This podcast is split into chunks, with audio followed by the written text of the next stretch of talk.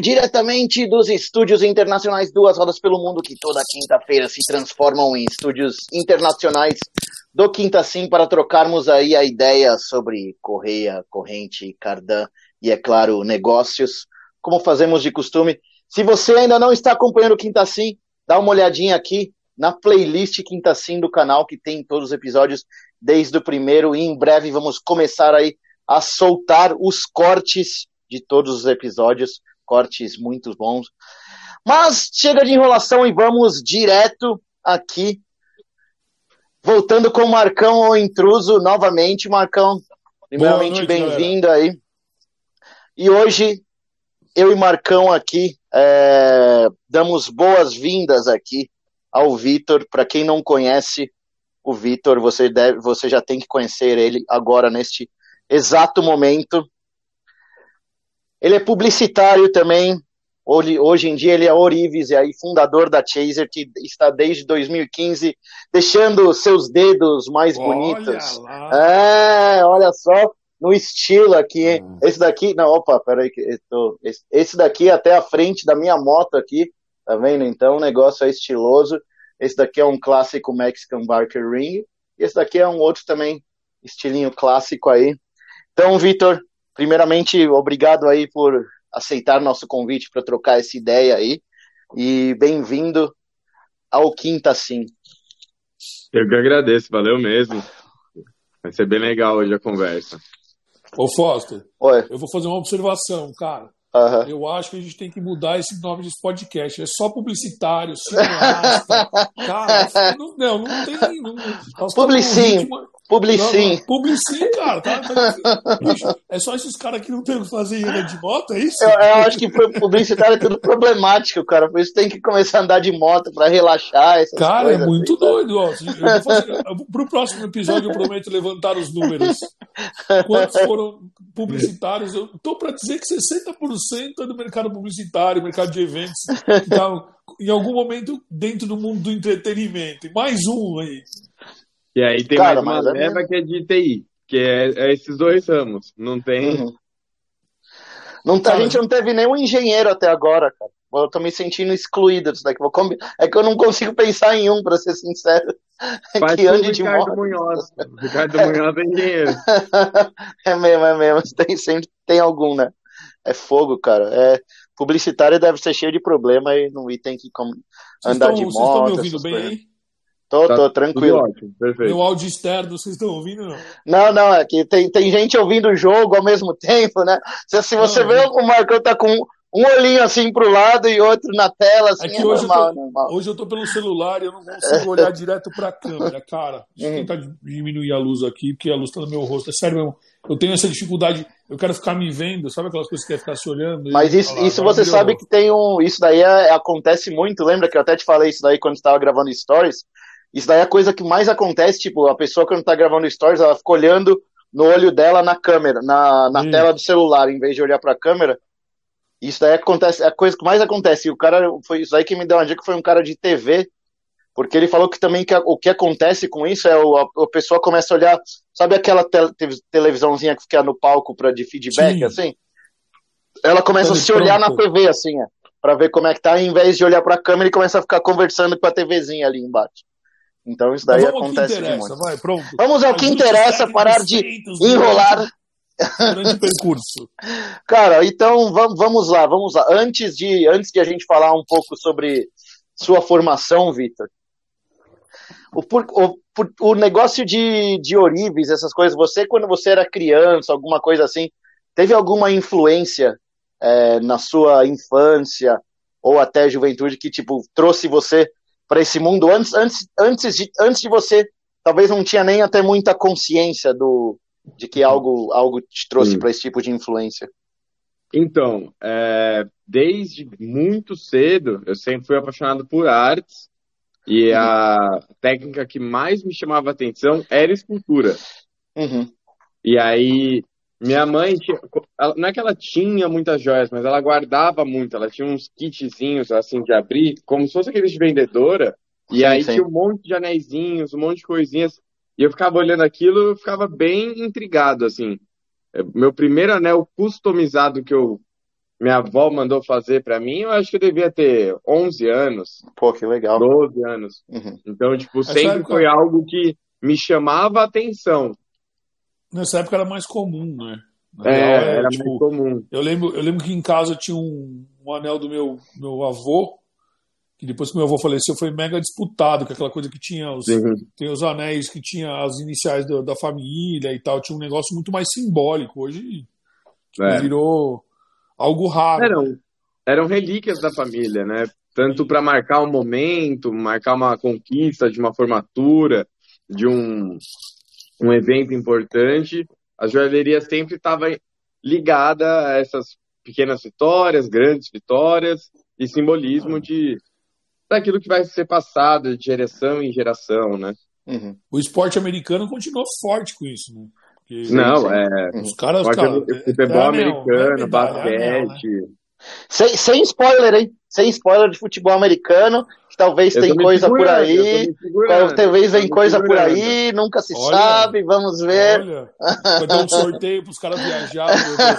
não, não, quem dera, quem dera. Olha só, olha o Marcão já quebrando nossas pernas, inventando não, é, coisa que nem pode. É. Meu, desculpa assim, Agora qualquer coisinha que a gente soltar vai ser. Pô, mas não é viagem de futebol? Não, faz, então, mas é, tipo, eu só perguntei.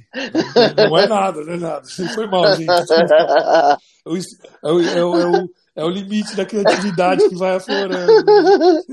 Não, normal, normal.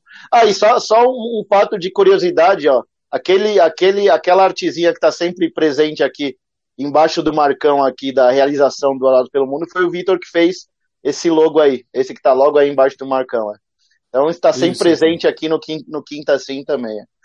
Curiosidades Quinta Sim. Aqui, aqui a gente não é só não é só piadinhas, temos aí também uma, todo um negócio de história. Então você cria. Ô, ô Vitor, então você cria tá. também fora da, da, da, questão de, de senhorios. Você faz a criação na, no, na sim, mão também. Tem ar, o seu publicitário continua aflorado para o papel é, é ainda. porque antes de fazer publicidade, eu fiz três anos de artes visuais na Faculdade de Belas é Artes. É verdade. Uhum. Então, isso foi algo que potencializou. Quando eu virei publicitário, foi para ser publicitário para minha empresa. Sim. A marca já estava fundada, já tinha toda uma base, e foi beleza. Agora eu largo o curso de arte e vou aprender como fazer a divulgação para minha empresa. Pô, legal. Isso daí, isso daí é ter visão, né, cara? Porque muitas vezes. Porque, cara, eu vou, eu vou ser sincero, tipo, eu não sei como, como que você escolheu, tipo, fazer belas artes, essas coisas, mas eu escolhi, tipo, engenharia ali na, no escritório do cara, porque tinha que escolher um negócio para fazer, sabe? Tipo, eu cheguei, porque isso daí era faculdade nos Estados Unidos, daí o cara falou, mas o que, que você vai fazer? Eu falei, ah, cara, dá um livrinho aí para escolher alguma coisa. eu tenho uma história curiosa disso aí também, Fausto. Eu fiz o preenchimento da minha faculdade, a primeira faculdade que eu preenchi foi que eu queria fazer a direito. Uhum. E aí eu fui, meu, era uma época que a Unip estava se lançando, aí eu fui eu fui na Unip fazer matrícula, fiquei sete horas esperando fazer matrícula. Quando eu fui, eu tava na fila errada. Eu tive me cadastrado pra administração. Tá ah, vai isso mesmo, vai. Não, aí pior de tudo é que assim, no final das contas, eu acabei fazendo. Eu acabei. Eu me, me fiz outro, eu fiz outra, outro vestibular Uhum. Entrei em direito, tem seis meses de direito e pra publicidade, velho. É, é, muito, é, muito, é muito louco isso. Né? Publicidade realmente estava querendo. Você estava querendo tava, entrar na tava. publicidade. É, o meu foi seis meses de arquitetura na Belas Artes. Uhum. Aí eu surtei e falei, não quero fazer isso nem ferrando. Eu lembro que eu liguei pro meu pai desesperado. E aí ele, não, não, beleza. Aí mudei para artes visuais. E aí, quando eu fui mudar para publicidade, minha mãe queria me matar. Ela falou, mas que, que porra, termina a faculdade,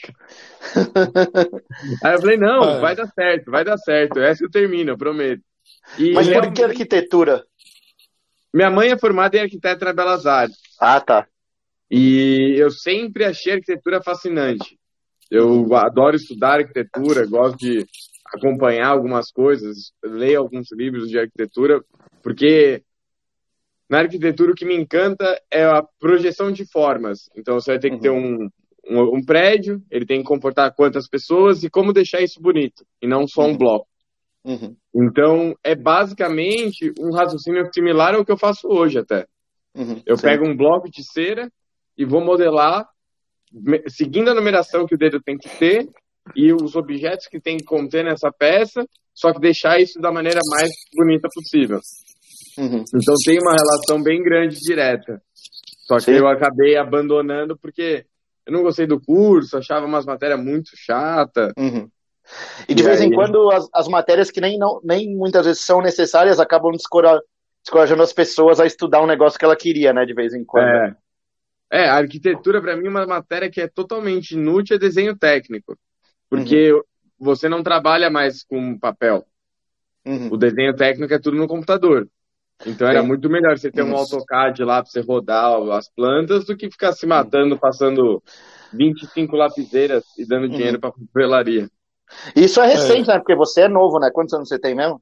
Exato, eu tô com 27 anos. Então, né? É nova. Ixi, o recorde de convidado mais novo aqui no Quinta Sim até agora, hein? Então, com 27 anos já tem empreende... até empreendedorismo na veia, que é bom, né, cara? Sem Faz tempo, alguma. pelo jeito, né? 2015, nós estamos falando de 7 anos, com 20 uhum. anos começou. Uhum. Exato. E você, é, eu quero fazer uma pergunta. Qual o mercado que você atua hoje, como, como Orives? Qual o mercado que você fala assim, puta, esse é, é a minha paixão e esse eu faço para as coisas acontecerem, para continuar é, vivendo do que eu amo fazer?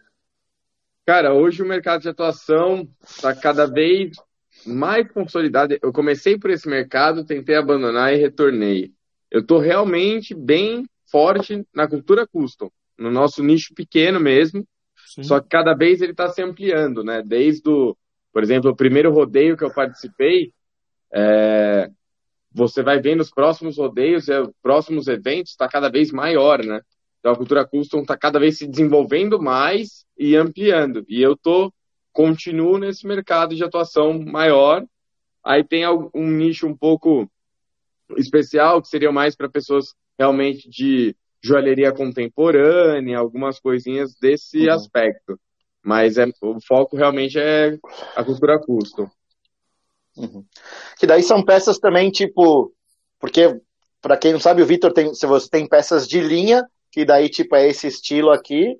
E daí vocês têm peças custom, totalmente customizadas, desenhadas, isso daqui que, que é o que nem que você fez lá pra frente da minha moto, né? Então são, Exatamente. são, são estilos aí total, totalmente diferentes, né? Quer dizer, totalmente diferente não, estilos que se complementam, né? Porque num você é, tá fazendo uma, uma linha que, que você já imaginou, que nem o Mexican Bikers, e outro que você tá fazendo uma coisa totalmente customizada para para pessoas, né? Então é. Sim. Eu acho que isso, isso, isso é muito legal. Mas, cara, falando, voltando um pouquinho lá mais atrás, tipo, a gente falou, a gente falou de, de infância, de por que, que você é, escolheu arquitetura, essas coisas. Teve, teve você, porque pelo que eu, pelo que eu sei, então você falou, sua, sua mãe é formada em arquitetura e seu pai, ele trabalha com alguma coisa em medicina, não é? Que ele, ele é médico. Meu pai é, é médico. É. E aí ele tem uma empresa de saúde ocupacional. Uhum. Então, você acha que essas coisas de, por exemplo, ter o empreendedorismo, ele foi algo que você provavelmente já viu em casa cedo, essas coisas?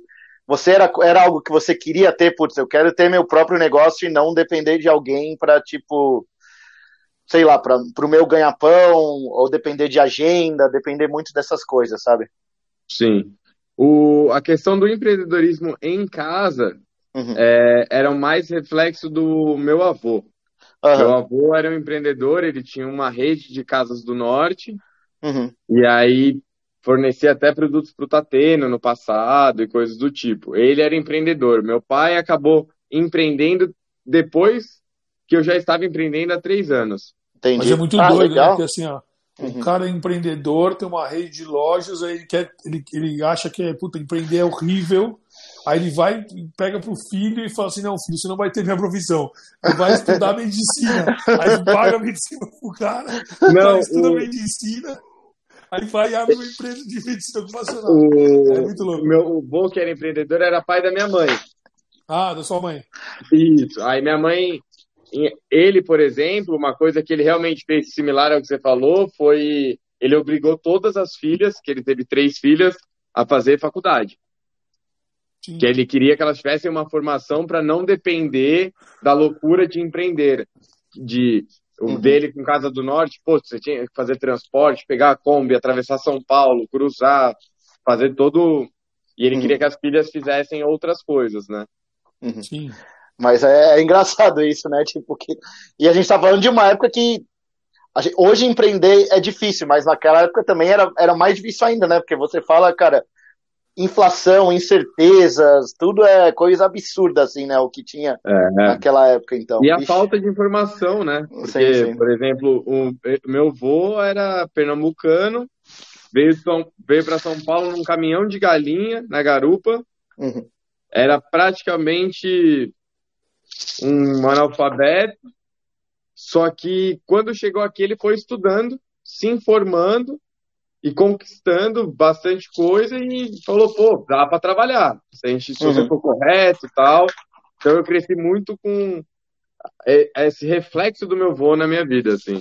É, eu acho, eu acho que assim, até falando essa história do, do antigamente era pior, eu acho que tem uma diferença muito básica hoje, que é, antigamente era dom.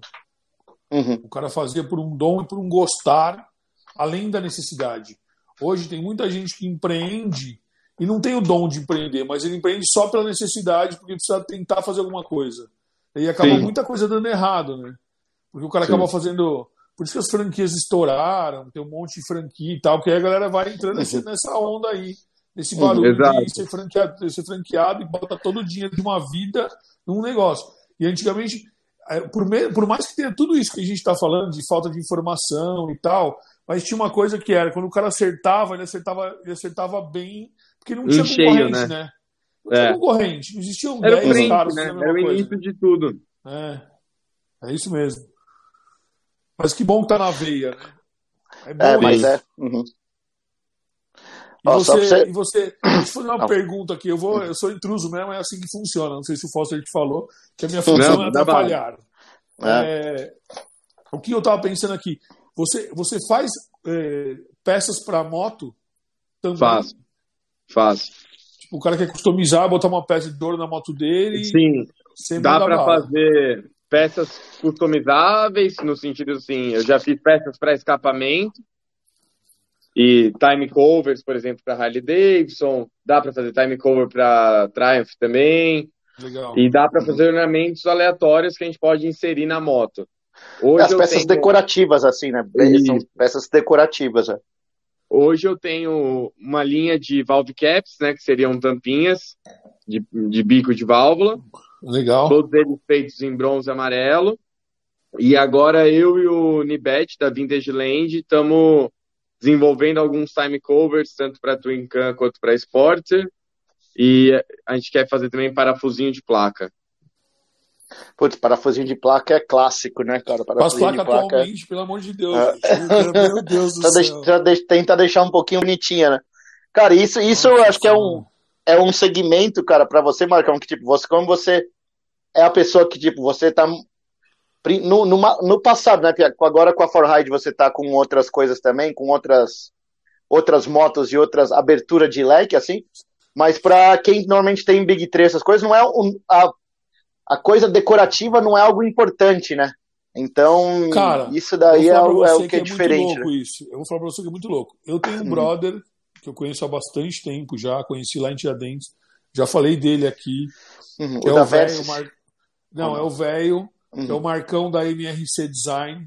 Uhum. Cara, o cara, ele, ele personaliza, eh, ele personaliza Big Trail, principalmente. É, principalmente BMW já faz 6 a 7 anos, alguma coisa assim. Uhum. Que legal. Ele, ele, também é design gráfico, ele também saiu do mercado, também era publicitário, aí ele saiu e começou a. Ele, ele pega as motos, ele, como o Pedrinho Bancos faz, o pessoal vai pega e tira um molde do, do negócio, né?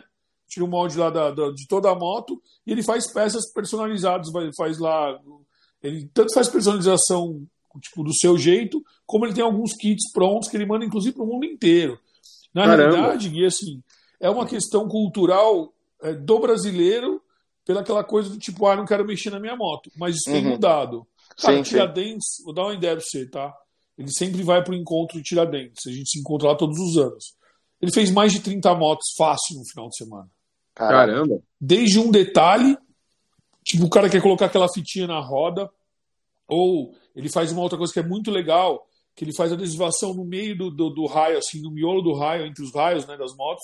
Ele faz ah, uma no meio, fica legal pra caramba. É, porque e... o raio é pra fora, né? Daí não é que na minha que ele é pra dentro. Isso, pra 1200 ele faz uhum. isso. Tanto isso quanto o envelopamento, quanto o PPF, enfim. O que acontece? Essa cultura, é, ela vem se construindo porque, porque assim, a gente tem a, gente fala da cultura custom, né? Uhum. E na verdade a gente tem é, tipo o modus operandi é cultura de personalização. O cara bota a marca dele na moto. Uhum. Né? O cara fala assim, meu, eu quero a minha moto que tem um destaque ou ela seja diferente das outras. Eu acho que isso vem mudando, né? Não é obviamente que não é o, o máximo das pessoas, uhum. mas é tipo existe um, eu acho que existe sim um nicho. Eu acho que sim existe um nicho para desenvolver para Big Trail Uhum. Porque tem o cara que migrou da, da Custom para Big Trail que não tem mais coluna. Tem, tem é um monte. Ah, e até tem... a conversa que a gente teve com o Gui na semana passada, né? Que eu, um dos carros-chefes dele era KTM. É ele, é, ele, no começo ele era muito mais focado né, em Big Trail, nessa. nessa então, me surpreendeu até uhum. por conta disso. A gente até falou, falei, puta, eu achei que ele trabalhava só com custo. Quando eu vi, não tinha uhum. custo. Ele fazia só. Nenhuma, né? Uhum. Ele fazia só coisas voltadas para Big Trail ou para Scrambler e tal. Eu acho que sim, é um mercado. Eu acho que sim, está evoluindo. Mas como tudo no Brasil, leva tempo, né, cara? Né? Tipo, você, tá, você que está mais tempo, aí, sete anos mexendo com esse negócio de, de, de Orives, e o anel, que é algo que a gente acha tão importante, sente isso, né? Você deve sentir. Tipo, ah, você falou do rodeio, um pequeno, vai crescendo, vai crescendo. Cara, tinha dentes quando eu ia, tinha duas mil pessoas. Esse final de semana tinha 30 mil. Então, aqui tem espaço para todo mundo, né? É, eu quando comecei, tinha duas empresas de joia. É isso. E tem no, no hoje? Brasil, dessa proposta, assim, desse nicho maior, eram duas empresas. Agora deve ter, sei lá, umas 40, 30. Cada dia uhum. aparece uma nova no Instagram. Você participa, você participa do, dos eventos? Alguns sim. Normalmente eu participo do rodeio. Já participei algumas vezes do Itajaí. E agora, esse ano a gente foi para Against the Wind, né? É lá em Curitiba que a gente estava lá. Sim. Aí, Brasília você não tem... vai? Para onde? Brasília. Não, não vou. É que para mim não é todo evento que vale a pena. Tem que entender uhum. um pouco qual é o foco e filosofia do evento. Cara, Brasília é sinistro, cara. De volume de gente para dar conhecimento, assim. Uhum. É, então, mas o volume tem que despertar interesse desse nicho. É do custo mesmo, né? É, por exemplo, o Itajaí, é... o Itajaí. A vez que eu fui, eu fiquei em choque. A galera queria comprar aquelas placas com o nome, placa escrito Vitor, placa Paulo, e o resto das lojas ninguém olhava nada. Queria beber, comer e comprar essas plaquinhas. eu falei, o ah, que, que, que, adianta eu estar aqui? É. Daí, tipo, você pega o Against the Wind, já foi, foi muito mais focado, assim, né? Totalmente mais focado. Against the Wind, rodeio, é um público que quer consumir mais coisa, ela quer conhecer okay. o que é isso. Não precisa que consuma, mas só de a pessoa passar e falar: oh, o que, que você faz, como é que é isso, despertar o interesse, entender o que é uma joia feita à mão e saber que ela não tem nada a ver com essa joia feita na China. Uhum. Eu sei o que é o mercado nichado, Eu sei, que é, eu sei o que é o mercado nichado. O nicho do nicho do nicho. É, é, é o nicho do nicho do nicho. Uhum. Ah. Mas é, você, você, quando você vai nesses eventos, você leva o seu, seu, sua, sua parte só, só pronta e você pega encomenda para o restante. É, o que eu faço é eu monto um estoque legal. Agora, por exemplo, eu estou começando a fazer camisetas, bonés, camis, é, moletons também levo. E lá, no, durante o evento, eu consigo vender o anel que está pronto, regular o tamanho para o cliente, o cliente já sai com o anel no tamanho dele. Se ele quiser fazer alguma encomenda, coisas do tipo, para o futuro, ele também pode estar fazendo. Legal. É, então ele leva as ferramentinhas, as ferramentas, tipo, tem que ter o bujãozinho de gás para aquecer o anel, todas essas coisinhas. Soldar, a pessoa até vê ali. É. é um artista, é, então, né, velho? É. Então é até legal a pessoa que está ali ver parte desse processo também, né? Isso daí que eu acho, eu acho que é legal, porque muitas vezes a pessoa vê o Instagram, vê as pessoas gostam da peça, mas não sabe o que, que, o que, que vem por trás assim, né? Hum. Então eu, eu acho isso daí muito legal. Cara, mas deixa eu te perguntar, porque você falou uma coisa que eu achei muito interessante, é tipo, você fez publicidade para realmente alavancar, para poder usar isso no seu negócio, né? Que, tipo, muitas vezes a gente faz, a gente, é, isso eu acho que é uma sacada muito legal, né? Você já estava com o seu negócio, e daí você, putz, eu vou finalizar uma faculdade que daí realmente eu vou conseguir colocar isso em prática, porque Exatamente. muitas vezes o que acontece é a gente faz uma faculdade e nem, nem muitas vezes nem coloca isso em prática, né? Exatamente. Então, o que que fez você mudar de, tipo, você falou, putz, cara, eu tenho certeza disso. Quantos anos você tinha na época? Cara, devia estar entre 19 e 20 anos. E, tipo, com 19, 20 anos, como você tinha certeza que você falou, cara, é.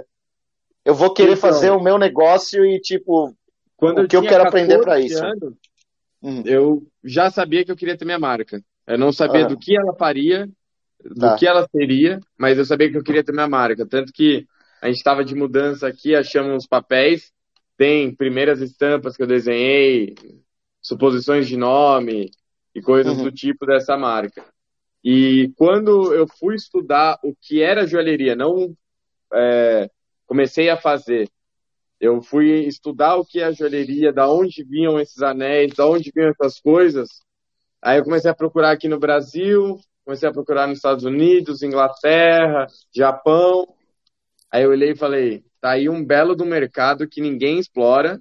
Nesse período, não, ninguém nunca tinha feito Magic Bike Ring no Brasil. Então, eu montei uma planilha certinha, montei uma, uma pasta de referência e eu ia nas escolas de joalheria com a minha pasta falando assim, eu, quer, eu só faço o curso se eu saber como eu faço isso. Pode ser que eu me aprofunde, pode ser que seja um dia, uhum. mas eu quero entender pelo menos o básico para eu chegar nesse resultado. Então eu mas fui bem estratégico, eu fiquei quase um ano estruturando o que seria a marca antes de começar. Você uhum. fez um curso específico para ser o. Pra, existe cursos específicos para ser Orives, para você. Existe com... milhões de cursos de Orives. Aí você vai ter diversos. Nessa, nessa, tua área, assim, de, tipo, de esculpir, ou é o padrão, tipo. Então, aí começa esses problemas. Você tem diversos cursos de Orives, e aí você tem alguns cursos para algumas técnicas e outros cursos para outras técnicas. Uhum. O curso que eu fiz, por exemplo, é... ele era muito básico para o que eu queria fazer. Só que a minha professora era muito boa. Então, por exemplo, eu tinha uma planilha tosca de fazer um anel quadrado, um redondo e acabou. Só que eu cheguei para a mulher e falei, ó, eu não vou fazer isso. Eu quero entender qual é o conceito básico e vou já, porque eu já esculpia, eu esculpia em madeira, sabia ah, tá. o que eu tinha que fazer. Cara, eu acho animal isso aí. Então, ela me deu uma aula básica, me explicou os principais princípios. Ah, você tem que seguir tal medida, tal medida aqui, aqui. Beleza. Aí eu fui lá e fiz meu primeiro. Eu fiz a aula, eu voltei no, na próxima aula com quatro anéis. Que eu fiz Caraca. em casa. É tudo em ouro já. Hã? Tudo em ouro. Não, aí você faz. Não, esses daqui não são de ouro, não, tá? Eu não sou rico desse jeito, não, tá, pessoal? Então, não vem, não vem, louco, não vem falar isso daqui, não, hein, pessoal? Ó, se os anéis do Potter fossem de ouro, ia custar tipo 50, 60 mil reais de custo. De custos, ah, você tá falando. Ah, pelo, de peso, custo, pelo peso do Sem anel, mão né? de obra. Esse do Foster é em bronze amarelo. Normalmente, eu trabalho na cera perdida, e aí, da cera perdida, você pode converter para qualquer metal que tem dentro da joalheria, né? Uhum. E Sim. aí você escolhe. Quando você vai fazer um protótipo para uma coleção, normalmente a gente faz de latão ou bronze amarelo, que é um metal mais duro com uma resistência maior e ao mesmo tempo ele tem um custo baixo. Que ouro é algo foda de se mexer, né? Primeiro pelo custo. É, o custo é. do ouro é o que quebra. O resto é tranquilo. Mas o custo é absurdo, assim. A gente vai falar de 1,50 a grama de bronze. É, o ouro é 350 reais a grama e a composição dele é mais densa. Então ele é mais ou menos um terço mais pesado do que bronze. Caraca, então esse anel aqui ele ia ficar bem mais pesado, por exemplo, se você de Bem ouro, mais né? pesado. Ele teria um uhum. terço dele a mais aí uhum. de peso. Caraca. Uhum. Eu acho que o seu anel deve ter em torno de umas 40 gramas, que já é um anel bem pesado. Uhum. Ele ia ter o mais 20 gramas, ia dar 60 gramas. É, pô, daí, daí é isso que é o pior ainda, né? Como ele é muito denso, o negócio, o que você está falando de um material que seria mais levezinho, você ainda acrescenta o peso e ainda o peso é muito mais caro, né? Tipo, é um fator 10x aí, só, só vai multiplicando. Exatamente. É, né? Então, que, aí... assim, eu, eu lembro que é, assim, ouro é algo que, tipo, ele realmente ele te destaca, né? Ele realmente coloca é, no patamar. Uma, ele dá uma. Ele tem uma cor muito específica. Viu, é... Quem mandou você ser motociclista e custom em vez de ser funkeiro, brother? Entendeu? É isso. Tá daqui a pouco, daqui a pouco o Tinder vai estar trabalhando pros funkeiros, vai ver. Fazendo aqueles correntão, tá ligado? Tipo, Mr. Catra. né? tipo, o cara tinha umas correntões de ouro, tipo. Você é louco, mano. É. Caraca. Mas daí, então, daí você. Peraí, que eu até me perdi aqui no que estava falando. Eu, eu, atravessei isso, mas é assim que funciona. É, conta pra nós, cara, como que é o processo? Tipo, seu é, processo é, Tava no processo, você tava no C, na cera é. lá, nessas coisas. Isso. O processo de origem, como foi a montagem da marca ou o processo de origem? Não, o processo do anel, o do anel. O do anel. Não, Depois a gente dar. Pela, pode começar Não, vai, marca. Pode, começa pela primeiro, marca, pô. começa pela marca. Começa tá, pela é, marca. Vamos, colocar, marca... vamos fazer, colocar os cavalinhos na ordem aqui. Eu acabei fazendo um estudo de mercado tentando entender quais nichos, quais estéticas seriam legais atingir. Aí montei uma proposta em cima desse nicho e comecei a desenvolver alguns designs. Aí eu iniciei com essas primeiras peças que eu falei para vocês. E um dia eu fui na Breakneck comprar uma bota, uma camiseta, alguma coisa do tipo que eu não lembro. Foi antes da marca existir, foi realmente nesse momento embrionário. Eu sabia qual seria o nome dela, sabia o que ela seria, mas não tinha capital ainda para falar, beleza, vamos montar. Aí o Ricardo Breaknecks olhou para mim, a gente, a gente tinha se conhecido quase nesse ano, ou um, um, ano antes, coisa bem recente. E aí ele olhou e falou, pô, esses anéis aí, quem que fez? Aí eu falei, ah, fui eu. Aí ele, anel que você tava usando, o anel que você tava usando. Né? É, era o anel que eu tava usando. Aí ele, caramba, que legal, tal. Eu vou falar com você em no final do ano, aí eu, ah, vai sim, tipo, nem fui pé. aí, não, não, beleza, beleza, brother, beleza. Vamos falar. Porque nesse começo, você tá lá fazendo joia, todo mundo, ah, eu quero, eu quero, mas acaba normalmente dando uma uhum. miguelada. E a marca, dele já era, a marca dele já era considerável grande, né, naquele momento. Já, eu acho que nesse período ela já tava com uns três anos. É, quando, você tava... vai, quando você tem um quando você tem um negócio novo, é igual viagem de moto, a, longo, a viagem distante. todo mundo começa falando que vai, que vai, que vai. Aí quando é chega perto, todo mundo sai fora. É Exatamente. A gente sabe bem como que é isso, né? A gente, a gente passou por isso é. em Curitiba. é isso aí. Mas, e aí eu acordo um dia, tá a mensagem dele, ó, vão ser 64 modelos, é, 64 anéis, 10 modelos diferentes e algumas referências. Me passa o orçamento e vamos fazer. Aí eu falei, caralho, eu não tinha nem máquina, não tinha mesa, não tinha bancada, não tinha nada. Aí eu olhei, falei, beleza, eu vou modelar e te passo os preços. Porque era o primeiro momento, eu não queria perder a conta, eu não tinha muita noção de preço também, como fazer. Aí eu falei, eu modelo, te passo o preço disso e vamos nessa. Fiz tudo em três dias, os modelos inteira.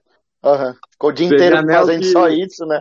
Não, teve anel que, tipo, eu fiquei 12 horas para fazer, que era um Caraca. pouco mais complexo. Uhum. Aí eu ficava no quarto, eu peguei a minha prancheta de desenho e fiquei lá entalhando, fazendo, fazendo, fazendo. levei para ele, aí ele aprovou, falou, vamos nessa. Aí, com o dinheiro que ele me deu para entrada, foi o dinheiro que eu comprei as máquinas para conseguir terminar as paradas. Porque eu não Caraca. tinha dinheiro para finalizar os anéis, não tinha nada. Uhum. Aí, quando a gente finalizou as primeiras peças, eu fui fazer um outro curso de uma aula avulsa de como soldar, que eu não tinha, no meu, o meu curso foi bem básico, era literalmente faça três anéis e acabou. Uhum. Então, eu paguei para a professora e falei, pô, você é mó boa, gostei da sua metodologia, me ensina a soldar. Ela falou, lógico. Aprendi a soldar, entreguei tudo pro Ricardo. Aí quando eu vi, eu falei, já era. Começou e eu não. Eu tenho que ir embora. Aí, tá vendo? Alguém que foi na viagem com você. Aí, Exatamente. Sim, sim. Precisa aí, ter, eu... né? Precisa ter. Aí a gente, nisso, eu mandei os anéis pro Ricardo e comecei a construção da minha coleção. Aí foi mais vários dias, madrugada inteira entalhando, fazendo um monte de peça. E aí foi a primeira coleção da Chaser. O anel que o Foster está usando, inclusive, o México, é um dos primeiros anéis que a Chaser já lançou, esse daí. E fiz essa coleção, o Ricardo lançou, aí começou a operar. Aí ela começou a acontecer, veio a, a primeira encomenda, veio do Caruso, o, não sei se vocês conhecem, que foi pro Big Brother. Ele... Nunca, é que eu não assisto Big Brother, mas... Não, mas é que ele é do rolê nosso, ele é do rolê das motos, dos carros, Sim, sim. E ele acabou participando de uma etapa no Big qual Brother. Qual edição mesmo? Qual edição? eu não sei, porque eu não vejo também. Deixa eu Mas o nome não é estranho, cara. O nome não é estranho. Acho que eu sei. Aí ele foi o cara que fez a primeira encomenda personalizada. Legal. Aí foi indo. Aí foi montando, eu fazia tudo primeiro no meu quarto. Caraca. Uhum. Minha coberta, as coisas, era tudo pó de latão pra todo lado, pó de prata. Você dorme daquela passadinha no, é. no rosto, assim, só o latãozinho gente... saindo, assim. Sabe? Não, você tem... espirrar, era dourado, assim, ó. é que a gente, no, no, Brasil, a gente não tem garagem, né, fechada. É. Exato. comecei na garagem. Uhum. Mas é isso. Eu, Mas cara, aí, do caralho. Primeiro foi assim, Aí depois eu fui me estruturando, montei um ateliê no meu pai, aí fizemos uma mini salinha bonitinha, e aí depois disso foi avançando. Eu tive meu primeiro ateliê no Ipiranga, e aí foi indo até hoje. Caraca. É. Cara, Caraca. você trabalha com os caras de motoclube? Alguns, só que o que, que acontece? É, dos motoclubes, eu não sou muito fã desse conceito. Então, eu fico meio distante. Eu posso fazer, mas são peças que eu não divulgo e peço para não me colocarem dentro desse nicho. Uhum. Porque, é um negócio que te limita, assim, né? Te limita um é, pouco, porque, a... porque existem muitas coisas dentro. Acabo trabalhando para um, pode gerar rivalidade com o outro, pode Sério, gerar mesmo? alguns problemas. Sim, é. Sim. Você é um fornecedor de camisetas, se faz para um, não faz para outro? Tipo, mas não, não problema. é que eu entendo, não, não é que tipo. Não, não é que ele não vai fornecer porque ele não quer. É pessoas não vão vir para ele porque ele fornece para pessoa X. Ah, entendeu? Entendi. Okay. É que nem, então, é que nem tipo, hoje, hoje eu assisti um negócio. Cria uma marca secundária para cada um. não, é porque não é nenhum público que eu quero. Uhum. Para mim, assim, o motogrupo é um, uma galera que eu atenderia sem problema algum. Porque sabe o que eu estou pensando? Que assim, que assim, é foda, né? Porque a gente fala de empreendedorismo, a gente tem. A gente anseia sempre dar o pitaco no negócio do outro e ajudar e tentar, tipo, fazer. Sim, Isso aqui é um papo de boteco, né, cara? A gente é, quer ver os amigos bem, quer ver os amigos crescer, se desenvolver. Sim. Isso a gente quer aqui, né? Que o é básico que é isso. Você acaba tendo, fora as limitações de rixas, igual eu e o Foster estamos falando, você tem algumas limitações de estilo de customização. Normalmente eles querem anéis mais que são feitos no 3D. Acaba tendo essa parada, assim. E aí eu faço alguns detalhes no laser, se o cliente pedir, não é meu, ah, adoro fazer, mas faço. Quando o projeto pede, eu coloco esse detalhe. Mas então acaba ficando um pouco distante do que eles procuram também. E aí eu acabo meio ficando. Deixa eu tô te falando, cá, meu irmão, meu irmão, lá. Meu irmão participa de, do, do Bad Rider, que é uns caras tudo louco, os caras tudo da polícia. A gente, os caras são gente fina demais. Eu acho que isso é um negócio que caberia muito para os caras, tipo, um novo integrante, manja? Sim, Nossa, o novo integrante de um anel.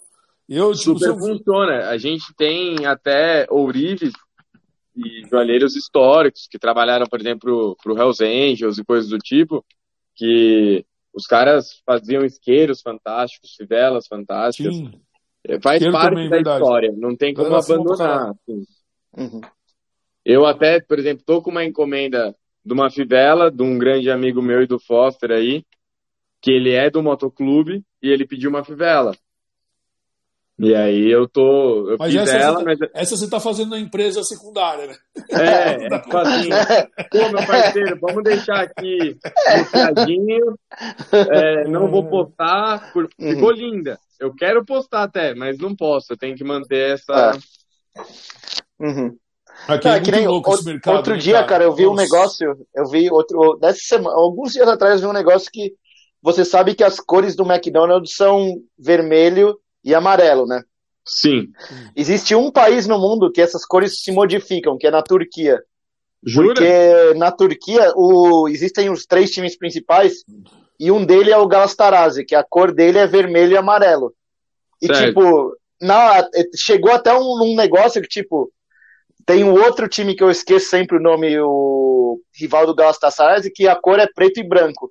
Colocaram e tem outro que é verde e branco. Tem colocaram um Shell na no bairro que é, é, é, do outro time, um Shell que é vermelho e amarelo, o Shell Sim. faliu. Faliu em dois minutos, faliu em tipo rapidinho. Daí colocaram um, um, um, um outro posto que é, que é verde e branco. Todo dia de jogo, como costume, o pessoal vai lá e enche o tanque. Só porque Caralho. as cores do time e virou um negócio local. Então, o McDonald's nesse daí, tipo, onde é no bairro do, do Galatasaray é vermelho e amarelo, no outro bairro o McDonald's vira preto e amarelo, e no outro vira verde e branco, cara. Só pra você ter noção, tipo, os caras não compram nada que tenha a cor do, do outro time, assim, cara. Exato, tipo, exatamente. Ah, é, biz, é bizarro, a cara. Tem, a gente tem no Brasil Corinthians e Palmeiras, né? Corintiano sim, usa sim. verde. É. A gente não tem problema de usar preto, não sei o que uhum. e tal, mas o corintiano não usa verde. Quando Sim. teve a época da Pepsi é. patrocinar o Corinthians, uhum. que aí o, limãozinho teve que ser, em vez de ser verde, teve que ser amarelo. É, é fogo. É verdade, verdade. É que eu não sei se você já viu, mas os times de futebol na Turquia, cara, é, é outro nível é insano, assim, de, insano, de fanatismo. E tipo, não é só time de futebol. Eles mostraram um dia aí um final de basquete na Turquia, os caras com sinalizador dentro da arena. É Caramba, outro, outro nível, assim. Não, Tur é insano, Turquia, Turquia é outro nível de fanatismo, assim, que a gente não tá acostumado. É, a gente acha mesmo. que a gente é fanático esporte, e os caras são, são, são absurdos, cara. São absurdos. Nossa, nunca imaginei. Cara, mas, ó, agora a gente desviou bastante, mas deixa eu te perguntar uma coisa, porque você também teve. Você já estava com a sua marca definida aí em... quando você tinha 19 anos, você sabia que era o que você queria fazer. Mas você chegou também a trabalhar como, como CLT em alguma coisa, né, também. Sim. Que a gente é, falou é, rapidinho por cima. prestes a me formar na faculdade, começou a bater a dúvida: quero continuar sendo empreendedor? Uhum. Ou como é esse mundo CLT? Porque antes eu tinha participado só de estágio obrigatório para a faculdade, aquela coisa bem babaca assim. Uhum. E aí eu quis ter uma experiência. Aí eu trabalhei na Preview Work, que é uma empresa de saúde ocupacional, e trabalhei na Rede Bourbon de hotelaria. Uhum. E aí eu falei, tá, tem algumas coisas benéficas e tem outras coisas que eu não, não me chamava atenção. E aí eu acabei preferindo voltar mesmo. Sim. Mas, tipo, quando, então quando você chega e coloca isso na balança, por exemplo, eu achei benéfico o quê? Que eu sei que eu vou ganhar todo o negocinho no final do mês, ter umas férias quando dá, as coisas. Mas daí no final você chegou e falou, putz, cara, isso daí realmente não é para mim, cara. Não... É, o benefício, por exemplo, para minha visão, né? Uhum. Lógico que eu sou jovem ainda, tô iniciando no, na vida tal. Na minha uhum. visão, acabou ficando mais relacionado com uma estabilidade financeira. Só que ao mesmo uma tempo falsa, você tem, né? Teoricamente, é, ao mesmo tempo que você tem essa previsibilidade de uma estabilidade financeira, eu achei legal a parada, pô, você tem vale-refeição, é, plano de saúde, umas coisinhas que vão te dando um, uns hacks na vida, te facilita. Pô, sim, você sim. tem ali um dinheirinho pro mercado, tem o seu plano de saúde pago e você sabe que vai ganhar tanto todo mês. Então você tem uma coisinha que dá uma facilitada. E aí eu achei isso bem interessante. Caiu. Eita, Vitor quis Nosso sair. Vitor saiu. Ele falou que não estava contente. Não estava contente com a entrevista e saiu da entrevista, falou: Eu vou sair, não quero mais falar sobre esse tipo de assunto. Eu, eu fui colocar para ligar o modo economia do celular, de bateria, e aí ele. Aonde que, que eu parei? Você parou na estabilidade, que previsibilidade, essas coisas assim que. Que então, eu gostei trazer. dessa parte de você ter o convênio, algumas coisinhas que vão facilitar, e a estabilidade financeira para você fazer projeção, planos futuros. Pô, posso me compromissar, por exemplo, comprar uma casa. Você sabe que todo mês você vai ter isso. Uhum. É raro ali se você tiver um trabalho estável, legal. Então, eu achei é essa parte interessante. Uhum. Aí a outra parte, eu acho que a questão de você ter horários fixos, é... você sabe, você tem aquela rotina meio padrão, por exemplo, para mim, eu sinto falta, por exemplo, de conversar. Eu gosto de conversar com pessoas novas, eu gosto de vender. Uhum. E eu não sou aquele cara que quer empurrar o produto. Se o cara vier pra aprender minha, essas coisas. É, ele vier na minha sala uhum. e quiser, pô, vamos conversar de moto, vamos conversar de joia, de arte, uhum. do que for, é, uhum. já me deixa Faz todo o animado. Pix, é. Faz o Pix, cara, a gente conversa. Ah, sabe isso aí que você tá falando? Não, você tá falando uma coisa, você tá falando uma coisa muito interessante, né? que eu tenho percebido bastante nisso. De, de, hoje em dia a gente tem muito empreendedor solitário, vamos chamar assim. São Sim. caras como você, como eu, eu tenho. O Gustavo é meu sócio há pouco tempo, então, tipo, o Gui, que, meu, praticamente empreende sozinho, é, fazendo tudo e tal. E realmente a gente sente falta de uma troca que rola no, no emprego. Sim. Né? Tipo, às vezes não é nem a troca do, do trabalho em si, porque os trabalhos são diferentes, mesmo assim no emprego, mas a gente conhecer pessoas. E você sabe que assim, o conceito do co-work seria para que isso se disseminasse, ele não rola. Não. Porque a galera tá focada tanto no seu trabalho que não rola. Sabe quando você, tipo, é o RH e vendas que não se conversa, manja? Tipo, sim, é, sim. é isso. O, o, é. a parte de... Enfim, eu acho que isso é uma coisa interessante pra caramba. Podemos até pensar, viu, Foster? Uhum. Ó, sim. Hashtag diquinha, diquinha pra nós baseado uhum. aí na, na, no que, no que o Vitor tá falando, cara, a gente pode marcar uns dias e fazer um, um chamar a galera inteira para trampar junto, manja. Tipo, sim, sim. Arrumar um pico e sentar aí, ir lá num lugar e tipo, vamos trabalhar junto, é trabalhar, né? De beber, de uhum. beber, sim, sim. Vamos trampar junto mesmo. Eu acho legal isso, eu acho legal uhum. essa prática. Sim. Podemos Cara, fazer mas... isso aí. Eu também sinto essa falta que você está falando. Mas é, é tipo, a falta legal, de troca de ideia, dessas coisas, Exato. tipo, e realmente conversar, porque, tipo, tem um tem até um negócio de, tipo, trocar essa ideia de vez em quando, só o fato de você começar a falar, vem coisa na sua cabeça que você não imaginava de um jeito, Exatamente. isso daí é, realmente, realmente mexe um pouco mesmo. O Quinta concordo. Assim vai abrir um espaço para você vir com a gente. o espaço Quinta, Quinta Assim, link na é bio. Isso, é isso. oh, vou falar para você que vai ter. A gente está ganhando um negócio aí que vai ser legal e talvez isso seja um ponto para nós, hein, Foster? Uhum. Vou, vou anotar aqui, vou falar com o diretor. Diretor, tá ouvindo aí? Diretor, diretor é, o diretor, diretor já foi dormir essa hora, 10, 10 horas da noite. o diretor um... assiste depois para ver se vai censurar alguma parte. Né? Isso, né? depois você vai cortar alguma coisa e tal. Cara, mas uma coisa que eu acho que você falou que é engraçada é que, tipo, você fala da, da estabilidade, cara, mas é uma, é tanto, eu acho que isso é tanto uma falsa estabilidade, porque, tipo, você a qualquer momento, tipo, você pode ser demitido e tipo, sem nenhum aviso. E essa estabilidade que a gente conta, a não ser que você é funcionário público, que daí é outras coisas que eu não vou nem entrar no mérito, mas tipo, cara, é uma falsa estabilidade que a gente conta tanto com essa estabilidade, mas em qualquer momento isso pode acabar e tipo, principalmente tem muita gente que não tem nenhum backup, não tem reserva, eu já passei por isso, de não ter nenhuma reservinha, sim, sim. e na hora que você é demitido, cara, que, que, o seu mundo acaba ali tipo, e pode acabar é, em 5 né? segundos desse jeito, é, cara. É, isso sem dúvida. Uhum. Sem dúvida. Então é tipo, eu acho que essa estabilidade é uma falsa estabilidade, porque, na verdade, eu, eu chamo de falsa porque você não tem nenhum controle sobre essa estabilidade. Claro, se você mantém, fazendo seu trabalho e etc., essa diminui a chance de qualquer coisa errada, é. mas Na teoria, é. hoje em dia, uhum. nenhum funcionalismo público tem mais isso, estabilidade 100%. É, né? mudou uhum. bastante. Tipo, hoje você pode ser, dependendo do que você faz, você pode ser desligado, até dependendo do que você Sim. não faz, que é mais comum. É, mas é, é mais difícil comum. do que na, no, no setor sim, privado, né? Isso sim. Tem todo um processo e tal. Uhum. Mas o que ele está falando que é muito, que é muito louco é, assim, e, e eu passei por isso também, e, não, e só que quando eu comecei a empreender, eu me mantive no setor privado, no cientista, para você poder tentar, por causa do dinheiro, né? Você vai a, a, estabilidade financeira, o dinheiro, vamos ficar e tal. E aí quando você vem aí no, num papo desse, é, é bem por aí mesmo, tipo, cara, e aí?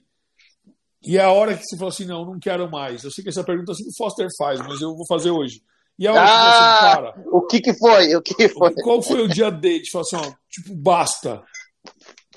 Então, eu vou empreender 100% e não tô nem aí. Como eu Vamos comecei, mesmo sem emprego, a empreender, para mim foi mais fácil. Eu estava naquele período que você mora com os pais e começa a empreender. Então, esse início para mim foi bem simples. Quando eu abandonei a rede de hotelaria e coisas do tipo, foi depois de algumas situações que eu passei é, numa dessas empresas que eu falei, eu falei, isso é impossível um ser humano ser tratado assim. Eu Precisamos que... de fatos. Precisamos de fatos. Não, é, eu recebi uma apresentação de 166 páginas. Uhum. E eu tinha que terminar ela no mesmo dia, montar ela inteira. No Photoshop, fazendo layout, foto, uhum. texto, tudo. Sim. E aí, e é, aquele negócio, faz aí e eu não tô nem perguntando se vai dar ou não, faz aí, né? Exato. E aí ela, aí a mulher surtou, não sei o quê, eu fiquei transtornado com a situação, passei mal, eu tive uma crise de ansiedade no metrô. Eu apaguei na escadaria do metrô Alto Ipiranga. Caraca, apagar de apagar mesmo. Apagar de apagar. Eu tava com um case de guitarra. Quando eu acordei, tava o case no chão e eu também. Aí eu falei, puta que pariu, que merda. Fui para casa, aí eu falei, não volto mais não. Tanto que quando eu falei com a empresa e eu fui assinar a documentação, o RH tinha percebido o que a mulher tinha feito e perguntou até se eu queria processar a empresa. Só como eu tinha conseguido um emprego, é, eu fui indicação de uma amiga minha que trabalhava lá, ela falou, eu, eu falei, não quero nada não, só deixa quieto e tchau. Porque eu não queria uhum. tumultuar para a pessoa, né? Sim, sim. Mas esse foi o dia D que eu falei, não, é, na minha concepção das coisas, a gente, como ser humano, comete alguns erros que é passar por cima de ser outros seres humanos. Uhum. Independente seja por poder, por o que for, eu acho que você tem um limite. E quando eu vi o mundo empresarial rolando, mesmo numa empresa grande, e isso acontecendo todo dia, eu falei, não tem sentido estar tá num negócio como esse. Eu acredito em outra coisa. Pode parecer aquela coisa meio piegas, hippie, assim, tal. Não, mas... mas é que eu acho que uhum. você tem que ter um, uma empresa saudável, um empreendedorismo saudável, onde qualidade de vida seja importante para os funcionários, para ter um rendimento melhor uhum. dentro da empresa, sabe? Cara, tanto que hoje... muita maioria do, do problema de hoje é o pessoal retém empregados, né? E, tipo, retém empregados não é fácil hoje em dia e, tipo, tem gente que não entende que isso é extremamente parte do negócio, né?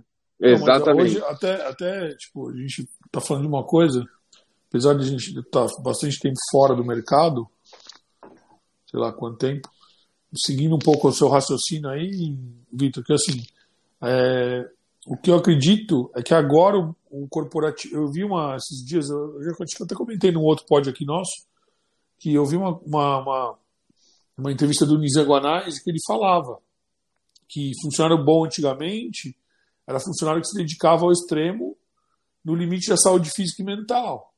E hoje, funcionário bom é aquele que sabe, aquele, empresa boa é aquele, aquela que sabe regular essa história, Exato. sabe a hora de começar e terminar e, e dar seguimento. Porque assim, o mercado publicitário no geral é muito, ele é muito é, degradante, né, cara? Ele é tipo, é. É, ah, tem um monte de gente querendo, tem um monte de gente na fila, se você não fizer tem outro que faça. Exatamente. Enfim, aí as pessoas se submetem e acabou rolando isso. Hoje eu acredito que tenha mudado um pouco. Apesar de você estar falando um tempo que ainda o meu tempo, que é um pouco mais, um pouco antes do seu, era talvez até um pouco pior Em que sentido? Sim, o seu... isso, não era, isso era uma coisa corriqueira, manja, e as pessoas assumiam é... isso. O cara passava a madrugada inteira fazendo para entregar. Exatamente. É. Tanto que quando a gente estava na faculdade, eu tinha um amigo que é. Sabe aquelas pessoas tipo Elon Musk style? Eu tenho o objetivo de ganhar tantos mil quando eu tiver Sim. tantos anos, conquistar tais coisas. E ele trabalhava, trabalhou em grandes agências, na, uma das nas melhores do país. E era comum, já aconteceu tipo inúmeras vezes ele sair da aula para voltar para trabalhar na agência. A gente terminava nosso horário de aula 11 horas da noite. Ah, e não, não era hora extra, não era nada. Hoje a gente até faz isso, mas por prazer, não por obrigação. Né? Exato. Né? Eu, por exemplo, para minha empresa, no começo, para eu, na minha fase de, foi bem próximo do primeiro rodeio, eu tinha que fazer o estágio obrigatório da faculdade. Então, eu acordava seis horas da manhã, fazia a faculdade, saía meio-dia, ia para o trabalho em Santo André, trabalhava até as sete, oito horas da noite, voltava e ficava até as três da manhã fazendo as coisas da Chaser. Uhum. Nesse período, não tinha problema. Eu estava fazendo por algo que eu acreditava. É o esforço eu estava fazendo para outro ganhar milhões ou porque ali é para enxugar um ego de alguém de um prato que ele não soube passar, não Isso. soube explicar para o cliente as coisas. Você sabe que é muito, muito. E é, é diferente quando você assim. faz para um negócio próprio, né, cara? É diferente. É, porque você acredita nisso, é sua. Você está apostando as suas fichas ali, né? e mesmo, e eu vou falar para vocês, assim, sei lá, eu talvez também tenha um, um pouco, pouco tempo aí como você. Eu não sei quanto tempo Fóssil está nessa pegada de empreender. Uhum. Eu mesmo, como empreendedor, eu tento botar um limite. Hoje Tem eu tô aqui, Uhum. Hoje eu estou aqui, hoje eu tô aqui trabalhando até tarde, porque isso aqui teoricamente é uma diversão, mas é um trabalho, é, um, uhum. é uma, tem, uma, tem uma série de coisas envolvidas. É, mas amanhã eu tento ponderar meu dia para hoje eu não coloquei minha filha para dormir, então tem que cuidar, porque assim, no final das contas, a gente abre mão também de grana para isso, né? Uhum. Exatamente. Querendo ou não, empreender não é fácil, né? Porque a grana também não chega assim, tipo, é o que a gente brinca aqui desde o começo. Foster, vamos arrumar empreendedores de verdade, não aqueles que estão no, no, no TikTok sim, sim. ganham milhões do dia pra noite, que o, o cara solta bomba de fumaça, cria um, um, um paraíso gigantesco, tá ligado? E a gente não, a gente sabe que é assim, né? A gente sabe que vai ter a hora que vai estar ocioso, a gente sabe que vai ter a hora que vai ter que trabalhar pra caralho, a gente sabe de tudo isso. Mas é algo que é nosso, né? É, e é muito legal ver que, tipo, é, você, como mais jovem, entre aspas, já tomou essa ciência lá atrás, cara. Porque poucas pessoas é, têm essa coragem de empreender tão cedo assim. E, por uhum. exemplo, aprender o seu timing, para mim, por exemplo, nessa época que eu fui testar o mundo CLT, foi porque eu não sabia dosar meu timing. Eu não entendi o quanto meu corpo por exemplo, durante meu período de CLT, foi o tempo de recuperação das minhas narinas. Eu não sentia cheiro por causa do trabalho, por contaminação de metal. Nossa. Eu, por exemplo, até hoje, eu, nessa época eu tinha tendinite, se eu ia no Outback, que o copo é pesado, ao pegar o copo minha mão travava, eu não conseguia soltar. Uhum, então você tem consequências físicas e de saúde. Então, cara, é muito louco. Olha, um negócio muito louco, muito louco. Porque eu fui tatuar sábado, sábado não, semana passada, ter, quarta. Moleque de 25 anos, meu, tatuou demais. Puta pra caralho. E aí ele começou a trocar ideia e tal, não sei o quê. Cara, a mão dele tudo fodida. 25 Sim. anos fazer fisioterapia, porque é um trabalho é. intenso com a mão. Ele chega em casa e fala assim, quando termina minha tatuagem, ele assim, cara, ó, eu preciso chegar em casa fazer fisioterapia. Mão no gelo, faço exercício mão tudo cheio de calo, porque no começo não cuidou, então agora, Exato. com 25 anos, o cara tá, já está com ferramenta, uma das, né, comprometida. Exato. É, você louco. tem que, por exemplo, meu pai, por trabalhar com saúde ocupacional e ele trabalhou na, numa empresa que ele cuidava exatamente de segurança no trabalho, ele me ensinou algumas coisas, que no começo eu falava, ah, isso é besteira, não altera em nada. É, você tem que ter, você está trabalhando lá, mesmo que seja num computador, você tem que fazer pausas de 30 a uma hora, nem que seja 15 segundos, 30 segundos, para dar uma esticada, alonga a mão, estica, vê o funcionamento, vê como é que você está, ajeita a coluna, dá uma andada. Uhum. Tanto que é comum. É a tal da ginástica laboral, né? Exato. Por exemplo, hoje eu trabalho, meu ateliê é dentro do Rock Wheels, o bar do Luciano. E é comum eu finalizar um anel, que eu gastei ali uns 40 minutos, uma hora, ou uma parte do processo da construção desse anel, e eu dar uma volta no bar. Não é porque eu quero passear. É para realmente relaxar a mão, caminhar, mudar a postura, para quando eu voltar, eu voltar bem. Então eu tenho que ter essas pausas. Sim. Que bom que você tem essa consciência, né? Porque minhas é, é cervical, é minhas começa, cervical, tudo É que você começa, tipo assim, já tô sete a oito anos nessa brincadeira. Fui muito relaxado no começo e peguei algumas consequências. A minha mulher, por exemplo, nos primeiros dias, ela não acreditava que eu não tinha tato. Até ela ver eu pegar uma leiteira com a mão do fogo. E eu não senti. Caralho, que não, pesadaço essas consequências. É, o meu tem coisa, por exemplo, como é algo mais braçal, eu perdi algumas sensibilidades. Para minha mão começar a queimar, demora uns 3 a 4 segundos. Então, se eu só pegar uma leiteira e mudar de boca, não vai acontecer nada. Termi a terminação nervosa ali já está diferente, né? Já, já é. alterou. E aí você tem que ter Você não sente, cuidado. mas te machuca, né? Exato. Porque a hora que eu senti foi que já passou a primeira derme já tá entrando para dentro. Caraca, não, isso é fogo. Então você vai é sempre aprender algumas coisas para eu posso me lesionar. Mas isso foi consequência do seu do seu começo de carreira, é isso? Isso, algumas coisas uhum. são consequências do começo de carreira e outras coisas são consequências da carreira de Ourives. Você perde mesmo a sensibilidade das pontas dos três primeiros dedos nosso movimento de pinça. Esse aqui, né? Tipo, essas é, coisinhas aqui. Porque você vai hum. segurar o anel com uma mão e, e dar o acabamento. Nesse ato, o anel esquenta muito. Então é comum, por exemplo, eu tô lá com o anel fervendo na mão e no começo da minha carreira eu já cheguei a entregar esse anel que eu achei que estava frio para o cliente e o cliente queimar a mão. É, isso eu já, isso eu já, eu já até aconteceu, não, não, não aconteceu comigo, mas só de curiosidade eu peguei para ver assim. Não, não pode ser, não pode ser verdade, não. Não, Para você é muito louco que você tá falando, porque assim, você contou uma história que, tipo, é, o seu começo de carreira, quando você fez a sua primeira, sua primeira leva, você não tinha nem equipamento, e de repente, com sete anos depois, você já relata dificuldade, cara, que é, é extrema, né, velho? É, não, então você tem que analisar o, uma Por causa da longevidade questão... da carreira, é Exato. Isso, né? Você tem que analisar, por exemplo, ontem o Gui da arte, até que vocês entrevistaram no outro programa, foi lá no uhum. Rock Wheel e a gente conversou bastante sobre o que a gente pensa nas nossas empresas, coisas desse tipo, e o que, que quais são os caminhos futuros, né, para esse avanço e coisas uhum. do tipo. O meu eu tenho Por causa do segmento custom, né? Hã?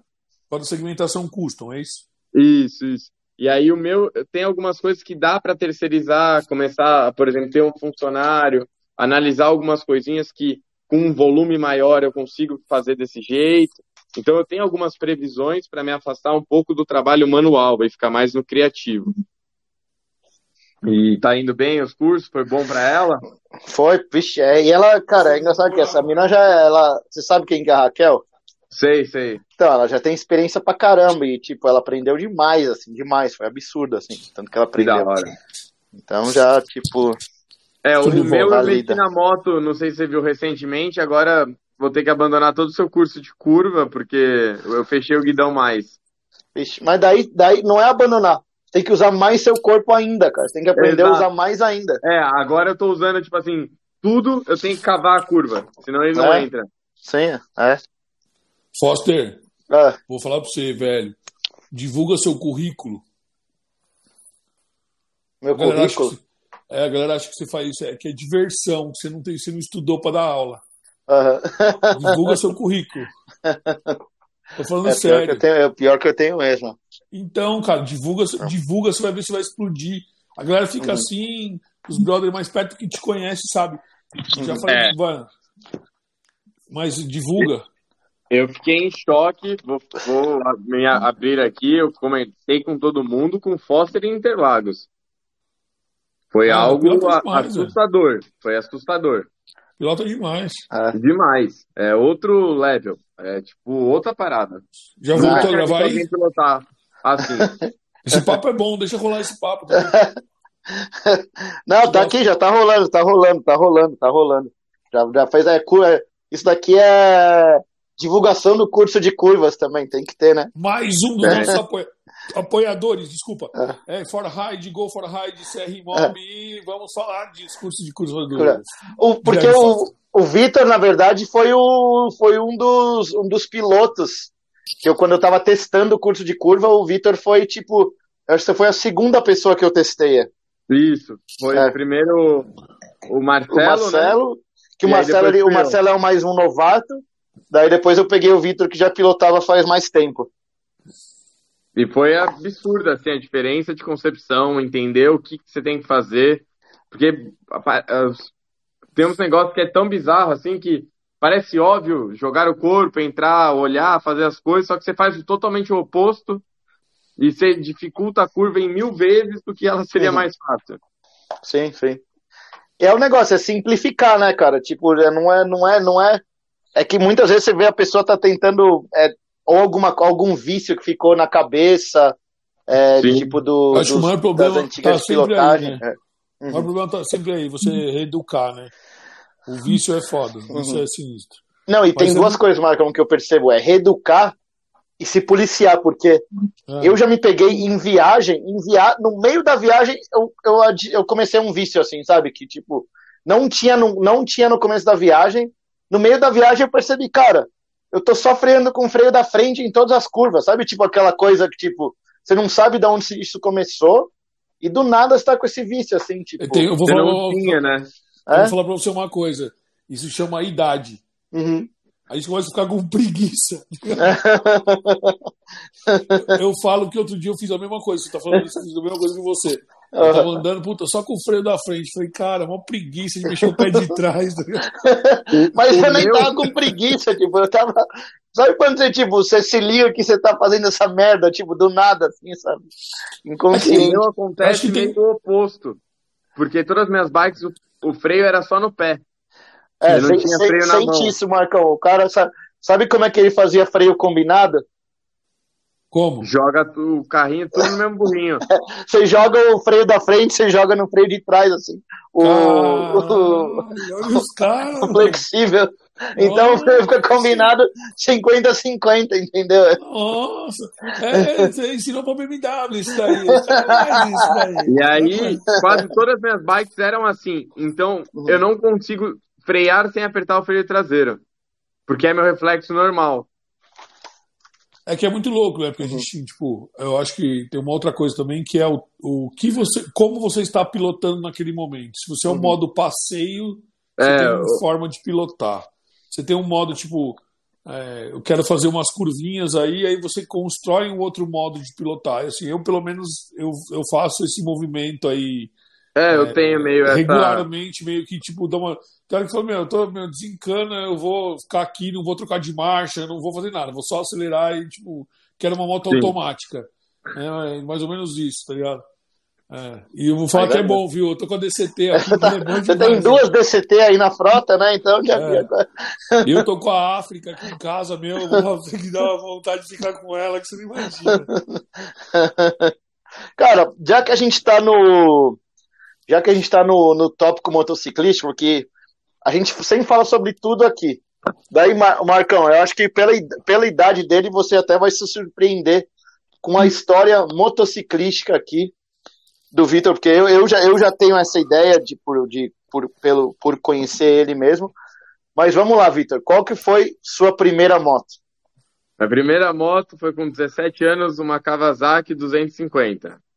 É que ele morava nesse país, num outro país, que você podia tirar carta com 17 anos, tá, pessoal? Antes de falar, não, não tinha carta, calma. Calma, eu aprendi relaxa. a dirigir nela é. na garagem, eu não sabia dirigir é. moto antes. foi, foi qual? Uma Kawasaki qual? A Ninjinha. A Ninjinha, por isso, é, por isso que a gente até falou de Ninjinha lá no no Festival Duas Horas que você foi aí comigo lá no, no dia de imprensa. Exatamente. Então por isso, por isso que a gente falou disso, né? Mas você teve a ninjinha, depois da ninjinha ficou, ficou um tempinho com ela, rapidinho, ou foi demorado? Cara, foi acho que até uns 20 e poucos anos, um pouco, foi meio junto com a mudança, a fundação da Chaser, que aí eu peguei uma Blackline. Uhum. Uma, uma Harley Davidson Blackline, que é, hoje é raríssima, raríssima, o pessoal conhece. É... na época ela era jogada no lixo, assim, era mais barata e mais forte. É. Hoje em dia já tá valorizada, cara, porque. Já, oh, só, por, só por ser essa difícil de achar aí é. Me arrependo até hoje não ter vendido essa. Cara, era mais barato que Sportster na época? É, eu paguei. Ela tinha 600 km rodado, eu paguei 30 mil. Cara, porque ela, era, ela era uma das motos mais prontas pra, chop, que pra chopper, é? né? Tipo. 1.400 e pouco, né? Qual que é o. Não, essa é já o... tava com Twin Cam, já era 1.600. Ela já era 1.600. Já era 1.600. Não, acho já, que não. Já, já a Black Line só teve ah, não, 1.600. A Black Line é a minha FX é. que eu tive depois, que era 1.400. Uhum. Beleza, hein? Daí você, foi, você começou com a Ninjinha, depois foi pra Black Line. Aí eu precisei investir na empresa, vendi a Black Line e comprei uma Truxton. Uhum. A Truxton aí... antiga, não, não a Truxton nova que é, vem toda maquinada, era antiga. Exato.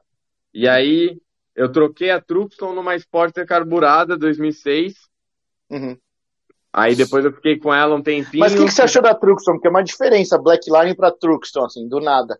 Cara, a Truxton, me, por exemplo. E por que, que você quis fazer essa troca tão gigantesca de é, uma. Peraí, peraí. peraí, custom... peraí. Eu, vou, eu vou fazer uma pergunta antes. Uhum. Por que, que você saiu do, do estilo Speed, Speed é. pro, estilo, pro estilo Custom? Porque, cara, é, é, são mundos. Porque para mim é moto. Não importa.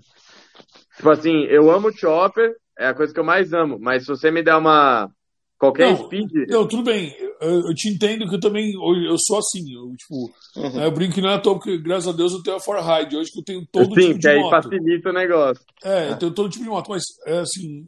Eu, desde o começo, eu me adaptei a um estilo em si, para mim, que é o de preferência, né? Então, você, eu queria comprar uma... uma ninjinha e de repente você mudou para eu queria pra... comprar uma custom nesse período, só que, por exemplo, a diferença de preço. Uma Ninja na época eu paguei acho que 14 mil. E de custom nessa época eu teria uma Shadow, talvez, e olhe lá. Uhum. E na época eu fiquei com receio de pegar a Shadow, porque as que daria para pegar seriam as mais antigas. Eu tinha um pouco de receio na época de carburador, não era muito fã. Então eu acabei pegando a Ninjinha por, uhum. tipo assim, é uma moto que vai rodar, é simples, Vai, vai, vai, vai, vou conseguir chegar de ponto A ponto B. Mesmo, né? Foi tua moto é, de porque, tipo assim, na época a gente chegou a olhar assim, eu olhei umas Intruder 250, que tava até mais barato, tava uns 5 mil, 6 mil reais. Só que aí começou a me dar o receio, tipo assim, pô, vou pegar uma moto que talvez pode estar meio tranqueira. Na época eu não tinha conhecimento de nada, hoje eu não tenho, mas na época menos ainda. Então eu fiquei meio com receio, falei, vamos numa originalzinha, é fácil para vender, tá tudo certo, vai mais primeira fácil. básica, primeira moto. Isso. É o que a gente todo mundo teria que fazer quando começasse a pilotar. Pega uma moto básica e aprende ah. a pilotar. É, porque era uma moto que, que tinha motor, era um motor, uma moto que respondia bem, freava bem. Ela não era super confortável, mas tava show para essa primeira bike, assim. Uhum. E aí foi avançando. Eu, eu saí da Blackline para Truxton por questão de grana. Eu consegui a Truxton por um preço muito barato. Ela também era nesse esquema que, tipo, 900 km, 1100 km, algo muito baixo de quilometragem. E, a, e aquela Truxton na época tava num preço bom também, né? É, aí eu, eu, tive uma volta de mais ou menos uns 4 a 5 mil reais. Então pra foi investir. algo que, uhum. É, aí eu investi na Chaser esse dinheiro. Uhum. E daí da Truxton veio o quê? Veio a uma Sportster Carburant. Carburada. Só, sem problema nenhum, tranquilinha, é, praticamente. Lindo, foi ótimo, ela quebrou todos os dias da vida dela. Não conseguia nem ir pro trabalho tranquilo, nenhuma vez. Você sabe que a única Harley que eu tive, que foi a Buell, que eu tive pessoalmente, que foi a Buell, também era mais ou menos nesse sentido. Não, era, era absurdo, era assim, eu peguei ela, rodei uns dias, puta, show de bola, tranquilo, vou mexer, deixar ela mais bonita. Dei um tapa, fiz uma customização, foi para casa, quebrou. Aí arrumava, ah, vou passar na breakneck, quebrava. Ah, não, puta que pariu, quebrava todo dia. Aí eu fiquei transtornado, vendi ela para um cara do sul, que ele veio, acho que na época do de algum desses eventos de Hot Rod, não sei se era o Hot Rod Custom de São Paulo, não lembro qual uhum. que era. Ele acabou levando ela junto com, a, com, os carros que ele trouxe. E aí eu acabei pegando uma Speed Triple. A 1050. Speed atrás. Daí já mudou totalmente, né? Daí é eu falei, eu não quero tranqueira. Eu não quero que quebre, eu quero que funcione, vai. Só que aí foi uma das minhas motos que eu mais gostei de pilotar. E eu tive que. Voltou pro estilo, né? É, só que aí eu tive que vender por assalto. Por quê? Eu fui seguido oito vezes em menos de dois meses. Hum. Aí, é, eu, é fogo. aí eu falei, meu pai, na época ele morava ali perto da Tancredo Neves, perto da Avenida do Estado. Então você tem Heliópolis, Anchieta. A região boa também, né? Show, show, perfeito para andar de moto. E aí os caras começaram a seguir, seguir, seguir, aí eu falei, ah não, sem chance. Aí eu vendi ela e acabei pegando, esperei um tempo, eu fiquei acho que um ano sem moto. E aí depois eu apareceu uma FX linda já, toda customizadinha. Acho que quem tinha feito era o Cris do Garage Metálico com umas coisas. Aí depois o Fernando da Spades deu um tapa. E eu acabei pegando ela. Aí eu fiquei com essa FX, customizei pra só uma, caramba. Só uma pergunta. Ela. Você lembra desse ser um, um, ano sem moto? Não. Ele é tipo, tipo um, ele é tipo um bloqueio. Eu é um bloqueio. O que tipo. aconteceu. É, é fogo, foi, cara, é fogo. Eu foi, eu acho que a época boa, que eu fiquei. Foi, eu acho uhum. que a uhum. época que eu fiquei com o Lancer. Aí eu ficava mexendo no carro. Entendi, entendi. Puta carro, hein? Esse carro é bom, eu gosto. É, é eu, senti, eu, eu, senti falta que eu peguei o CVT. Eu queria ter pegado o, o manual. Eu me arrependi um pouco, eu escolhi mal, assim. Ah, meu era, meu Mas era... Precisa, precisa, ter um probleminha pra, pra colocar na cabeça, né, cara? Não dá pra ficar sem moto assim do é, nada, né, exatamente. Aí eu peguei a FX, puta, essa eu customizei real mesmo. Tinha frente Springer, freio só num pé. Frente é... Springer é tipo, eu não, não quero conforto. Eu tô só, tipo, só, totalmente só pro, pelo looks aqui. O guidão é, não cabia nada, assim. Tipo, a manopla tinha que ficar cortada quase na metade, tão pequenininha que estava. Ô, Marcão, se você, se você vê a motinho dele hoje assim, cara, o guidão é o quê? É desse tamanho, assim, tipo, você não, é, eu acho não consegue, você, você, segura ele assim aqui, ó. Eu acho você que consegue, um palmo. Pra virar, você faz assim, ó, tipo, nos negócios. Eu acho que deve estar com um palmo. É, um palmo. É, isso é uma pergunta minha, assim, tipo, você é o. Você é o. Porque assim. É, você é um customizador das suas joias aí, vamos dizer assim. É, mas a tua vida também é customizar, a tua vida, você, você vive o ambiente 100% ou só, em, ou só em partes, assim, tipo, não, é, você tipo tem, assim, você tem que dar o punch de customizar.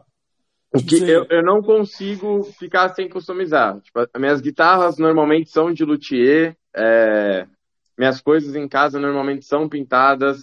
É, minhas jaquetas, normalmente eu customizo as minhas jaquetas. Minhas roupas, se não são customizadas, eu tento achar alguma coisa. Se eu não acho cara, alguma O cara mais estiloso que eu conheço aí na face da Terra, sem dúvida. Cara, porque é muito louco, né? Porque você realmente é, você tem a cultura custom no geral, não só tipo, ah, ou só na moto, ou só no, no estilo do, sei lá, no carro, não, é cultura custo na vida, né? Porque é muito é. louco isso. É. Não, é, não, é, não é habitual, né? A gente, você tá bem no, no, realmente no nicho do nicho do nicho, né? É, o meu é tipo, acaba sendo algo até que eu já, que, eu já quis não ser assim. Tipo, de puta que pariu, tudo tem que ser desse jeito, tudo tem que ser mudado, mas é meio que eu gosto, não tenho o que fazer. Então mas é. É que, é que, tipo, mas o Marcão, tipo, conhecendo ele, conhecendo as pessoas do meio, eu posso falar uma coisa, o do Vitor não é forçado, é sincero, sabe? Tipo, porque você conhece pessoas isso, do é. meio que, tipo, é forçado hum. O estilo da pessoa, essas coisas assim. Que nem, tipo, eu não vou usar o mesmo estilo de roupa que o Vitor usa, porque para mim é forçado, tipo, não é um negócio que eu me sinto confortável não, você, usando. É, eu tô falando assim, você nem, nem fala assim, assim no meu, no meu uhum. ver é o seguinte, eu, eu me coloco não é nenhuma análise que eu sou longe de mim analisar sim, qualquer sim. pessoa sobre qualquer coisa. Mas, assim, você tem estilo. Né? Tem. Você, mesmo, sim, mesmo, mesmo o Gui, fala, uhum. o Gui hoje transitando em todas as marcas de moto, andando com todas as marcas, ele mantém, o, ele mantém as origens, né? Sim, ele mantém o estilo que ele tem lá e tal, não sei o quê. E eu acho do caralho isso, porque isso mantém a sua, sua linha de personalidade. Uhum. Sim, os forçados a gente sabe na cara que são forçados. Uhum. Não, precisa, não precisa de muito para isso. E não é Sim. só forçado, isso não é forçado na, só na, na, cultura custom, né? Você não, é, é forçado, é estilo, vida, forçado no estilo, é forçado é, na, na, vida, na, é tipo. Na vida, o cara quer se, o cara quer se inserir a história de preciso pertencer a algum lugar ou alguma coisa, que, que isso no meio do motociclismo é muito forte, né? Uhum. Tipo, eu falo, ao mesmo tempo, mesma coisa que assim, ao mesmo tempo que eu a gente conversa isso com tá falando com vocês aqui, é, que são tem a cultura custom o tempo todo é, vivendo essa cultura custom o tempo todo uma coisa que eu falo pro, pro Gustavo sempre que assim nós somos pessoas que temos que transitar em todos os ambientes sendo na cultura custom sendo na cultura big trail se lá se chama isso mas sendo o cara uhum. que ah eu ando off pra caralho o cara que anda de moto de trilha que tem um estilo então assim a gente, a gente, a gente gosta de tudo, se adequa a tudo, temos o nosso, mas tipo, entendemos que assim, cara, porra, legal. Mas também, quando tem os caras que são forçados, que a gente sabe que são forçados, né? Que aí força a amizade a gente deixa passar. Mas Sim. é o que a gente. Cara, eu, tô, eu particularmente, vou falar pra você, que é muito louco. Que tô convivendo mais agora com o Gui, com as gravações, e conhecendo a galera, tipo, mais desse mundo de, de, de custom, de motos, é, da, da, da, mundo ambiente Harley Davidson, Harley Davidson e tal. Cara, tipo, a gente teve um papo essa semana com, com o Flávio do, do, do, do, louco lá, do Los Condes, cara, Los cara Conde, é gente fina uhum. demais. Tipo, você olha o cara uhum. na tela e fala assim, meu, o cara é bruto, né? O cara tem cara de louco Sim. mesmo. E aí uhum. você senta conversar, puta papo da hora, assim, pra nós, entendeu? Tipo, uhum. tanto essa via de mão dupla que não foi nada forçado. Tipo, ó, estamos numa situação aqui que a gente precisa fazer uma gravação, que a gente precisa de alguma coisa, precisamos de conteúdo. Não. A parada é sincera. Sentamos, almoçamos, trocamos ideia, ele tem um puta visão maluca do que ele faz, assim, que eu achei do caralho. Então, eu também acho que é, conhecer pessoas assim, tipo, do teu estilo de falar assim, não, eu sou custo mesmo, agrega pra caralho, porque, cara, assim, tem gente que é, tem que entender que isso faz parte de um movimento que tá no cara, né? Não é aquela simplesmente forçada, né? Uhum. Forçado. É do caralho, eu achei mal. Puta. Sim, cara. Tira o chapéu Sim. mesmo. Apesar de não ser assim, eu tenho um estilo mais. É, vou dizer que eu sou do, dos anos 80 para 90. Eu tenho uma mistura de rap nacional com. É, com o streetball da vida dos anos 80, anos uhum. 90, que é meu jeito de andar, gosto de moletom e tal. Mas eu entendo que assim, é, a galera, o pertencer hoje é muito forte, né? Tipo, você tem que pertencer. Sim. E às vezes você não precisa pertencer, é só ser, né? Sim, pertencer, sim. É só ser. Seja você que daí você se encaixa em é algum isso. negócio e faz. É, Mesmo se não se encaixar, você, cara, você, é você faz o seu e todo mundo. E eu, cara, o negócio é ser o seu. Cara, algumas perguntinhas aqui rápidas que são de tipo papum, assim. Tá, bora. É o de Por... frente com o Foster. De frente, tá de frente aqui. Quadro novo, quadro novo, Maria quadro Gabriela, novo aqui. É. vamos lá, vamos lá. Por que o nome Chaser? Por que o nome Chaser? Vai, tentar fazer essa rápido. É... Uhum. Eu procurei uma característica do brasileiro. Independente de você ter dinheiro ou não ter dinheiro, mas para você fazer as coisas acontecerem aqui, principalmente coisas que não tem pronta entrega, não é algo fácil, você tem que perseguir, tentar achar aonde está essas atrás. coisas, achar o, o conteúdo. Você tem que se virar para ter isso. Então, veio disso. Correr atrás mesmo, correr atrás, né? Do chaser, tá correndo atrás das. Correr atrás das bagaças, né? É isso que eu imaginei, é isso que eu imaginei. Cara, qual que foi o anel mais caro que você fez até, até hoje? Foi uma aliança de noivado. Caraca. Foi cara, 6 mil reais. É, os caras sempre gastam em coisa que não, não vai durar. Tô brincando. Mas, é, mas foi customizado. Foi customizado. Pior que gastar em customização de moto. Oh, Nunca vai retornar o valor no final. Tô brincando, desculpa, desculpa, desculpa. Na hora que você vende, nunca recebe o mesmo valor. É a mesma coisa nunca. que customizar uma moto. Gastar é aliança, cara. Ai, ai, tô brincando. Mas foi, foi, foi, foi, foi customizado? Sim, foi todo, o cara projetou todos os detalhes da aliança. Uhum. A gente foi de todos os detalhezinhos fazendo, era só um anel, e aí ele ficou essa faixa de preço. Caraca. Caraca. E foi só um anel, um anel não foi o par. Uhum. Cara, só pra ela, né? Só o que ele vai é. perder. É. Uhum. Já Não, teve. ele- já... Não, fala, ele fala, pediu, fala. Ela, ele falou assim, não, vou pedir ela num piquenique. Aí a foto dela que eu recebo no WhatsApp é eles num balão, num pôr do sol, assim, maravilhoso. Falei, caralho, o cara apelou muito. tipo, não dá pra falar não, né? Se você falar não, não dá. É, tipo, Aceita hoje e nega amanhã, né? Tipo, amanhã fala, não, então, eu pensei tá. direito essa ah, eu noite. pensei bem. Quer saber, cara? Essa noite. O que, que você vai fazer no balão? Se fala não, fala pula Você vai então. pular? Sai fora. Fura, né? Não, não, é assim, ó. Ou você aceita, ou tem esse paraquedas aqui. Você escolhe qual dos dois você quer. Agora, De boa, de boa. pô, Tá. meu celular morreu, o, car- o cabo do carregador tá horrível, eu não carregava ele, eu deixei. E pra variar, você tá falando das noivas aí, sua mulher te salvou, né? É, Salvou. funciona. E o celular assim. Vixe. É. Aquela foi foda. Falar que o cara gastou que nem customização. gastou pra nunca mais ver dinheiro. Ai, ai. Caraca, sacanagem, sacanagem. Mas esse, é- esse é o mercado, esse é o mercado acho que mundial é assim, né? Tipo, a galera não, quando você customiza, tipo, a galera não valoriza quando vai comprar. Ah, É, porque a gente tem algumas coisas, até, por exemplo, dentro da joalheria, que é muito comparado, assim. Pô, você fez um anel. A prata, a, a prata não vai mudar tanto, mas se você pegar ouro, o ouro mil é 350 reais a grama. Só que a, a partir do momento que você transformou ele no anel, é uma liga, não é mais ouro mil. Então ele já perdeu o valor, ele não tem mais o valor puro. E agora você tem que pegar esse ouro, purificar para extrair o ouro mil. Nisso você tem uma perda. Então, a, a joia, ela acaba, por exemplo, quando você vê leilões, essas coisas de joalheria, ela vale mais pela marca e algumas coisinhas do que pelo metal só em si. Uhum. Você sabe que esse break que você deu pra trocar de celular aí vai ter que aparecer a foto da mina com o balão, viu? Pode mandar no vai, WhatsApp aí. vai aparecer um balãozinho assim, assim, Vai aparecer um balão. Um balãozinho Ó, flutuando assim. É. Ele, põe, ele, põe, ele, vai, ele, vai pôr, ele vai pôr um emoji no rosto do casal pra não ter problema, e aí, entendeu?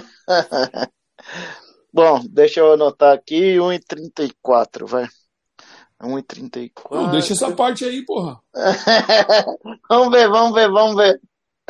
Cara, daí, ó, então, o, você já teve alguma coisa que você, tipo, e não ligado a, porque a gente ouve muitos da história de, tipo, tatuagem, essas coisas, de pessoal que fala, cara, não dá, não, não vou fazer isso porque é contra, tipo, Tem. meus, meus princípios, assim, mas, tipo, não, não precisa nem ser coisa, tipo, que a gente falou um pouquinho dos negócios de motoclube, essas coisas, mas coisa no geral, assim, sabe? Tem bastante coisa, na verdade, porque a gente está no, no movimento custom, tem alguns símbolos que estão relacionados a algumas coisas não muito legais, né? Por exemplo, Uhum. dois raios um do lado do outro, para quem entende o que é, né? Normalmente relacionado a SS, Uhum. coisas desse tipo. Então, propostas assim, eu não aceito, eu não faço. Então tem Ah, uma isso é legal, limitação. Tem Uhum. uma limitação, assim. As joias que eu trabalho, primeiro que obrigatoriamente elas têm que ter uma grande porcentagem da minha estética, no sentido assim, tem que parecer uma joia minha, não preciso Uhum. ter que falar que é uma joia minha, independente do. Eu, mesmo eu tendo um leque de estilos que eu trabalho, ela tem que parecer que é minha. Então, Uhum. assim, se o projeto é muito fora, eu não aceito. E coisas, por exemplo, como nazismo, bandeira, eh, bandeira sulista e coisas do tipo, eu também não faço. Uhum. Não, isso é bom. E tipo, e cara, isso que eu, isso que eu ia te perguntar, tipo, tem, porque quando você é, isso, isso tem um negócio muito na customização, né? Que tipo, de vez em quando a pessoa que tá pedindo, ela acha que entende mais do que a pessoa que tá fazendo. É, E, tipo, isso, isso acontece ou não? Cara, isso dá muito problema. Assim, é, quando o cliente cisma que ele entende do que ele fala, ele é o cara que vai te passar todas as medidas, proporções e coisas, ele muitas vezes se frustra. Porque quando Uhum. você deixa um artista trabalhar, ele tá e você gosta do trabalho dele, ele vai se expressar da melhor maneira que ele pode para representar o que você quer. Uhum. Quando você dá um bilhão de pitacos, vai ficar um pouco a sua cara do que você não que não tem uma formação tá passando, um pouco da minha cara e um pouco dessa mistura. Então ele pode ficar num limbo, sim. É bem complexo, assim. Quando você sabe, a pessoa você tá falando uma coisa muito louca. muito, ela quebra. Sabe o que é muito louco? Você está falando que me remete muito agora por conta do, do moleque que tatuou meu braço. É, na conversa que eu tive com ele, ele disse o seguinte, cara, eu tatuo as pessoas é, só freehand. Ele só faz freehand. Então eu fiz um freehand e eu, eu falei para ele, ó, cara, é isso que eu quero, se vira aí nos 30. Ele falou, ó, se quiser, ele falou, ah, se você quer que eu apague para fazer, eu falei, cara, se vira aí, porque, tipo, se eu estou procurando um cara para fazer algo freehand, para construir algo personalizado, eu não posso dar limites pro cara. Uhum. A pior coisa, assim, minha mãe, minha mãe é artista, já falei aqui, acho que outras vezes, minha mãe pinta quadros há milhões de anos, né? Faz tudo que coisa as velhas faz, minha mãe faz, de, costurar, bordado, crochê, essas coisas todas. Assim, e o pior, o pior cenário para um artista é você bloquear, né? Se cercear ele, se tentar pôr um negócio que o cara tenta fazer o teu gosto pelo dinheiro e não o trabalho dele pelo dinheiro, né? É. Eu acho que isso isso isso está muito envolvido na cultura do brasileiro por conta do brasileiro não saber comprar, não saber comprar e não confiar na compra de serviço, seja ele qual for o serviço. É, a gente tem uma mania é, de saber, achar que sabe mais do que o cara que está te vendendo o negócio, porque você tem culturalmente aquela ideia que o cara que está te vendendo está te dando um golpe. Tá te passando para trás, né, cara? Mesmo que não tenha nada a uhum, ver. Uhum, sim. E você tem algo que é. Esse não. Eu acho que eu sei mais do que o cara que está fazendo. É, você poda essa pessoa e você normalmente dá uma proposta que vai ser ruim. Por exemplo, uhum. eu tive dois anéis que eu fiz, eram dois anéis em prata. Caro, né? Até caro pra caralho. Não, e eram anéis gigantescos com 50 mil símbolos maçons.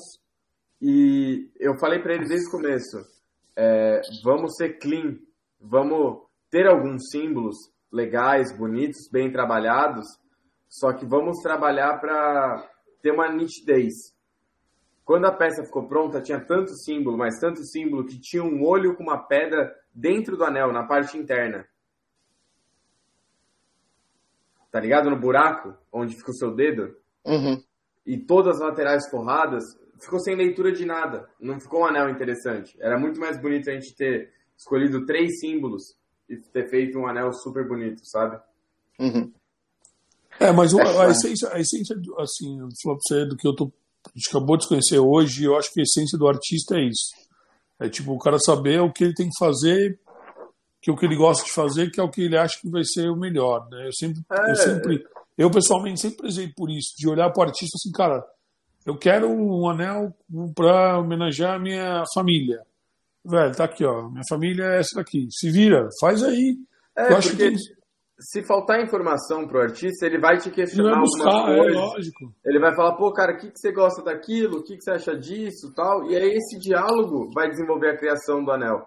Tem várias vezes, por exemplo, que o cliente vem com uma ideia, a gente conversa e dentro desse diálogo eu tenho uma ideia muito melhor, porque ele me deu ideias boas de uma maneira construtiva, não de uma maneira de bloquear. Então você interfere muito. Eu, por exemplo, quando eu vai, minha moto, o Miguel pintou para a gente ir para Curitiba. O que eu falei para ele é: eu tenho um espectro de cores que eu gosto. Eu gosto do rosa ao azul e todas as nuances dentro disso daí. E eu quero um Thunderbird na, na parte de cima do tanque e flames pretos. O que você quiser fazer, faz. Uhum.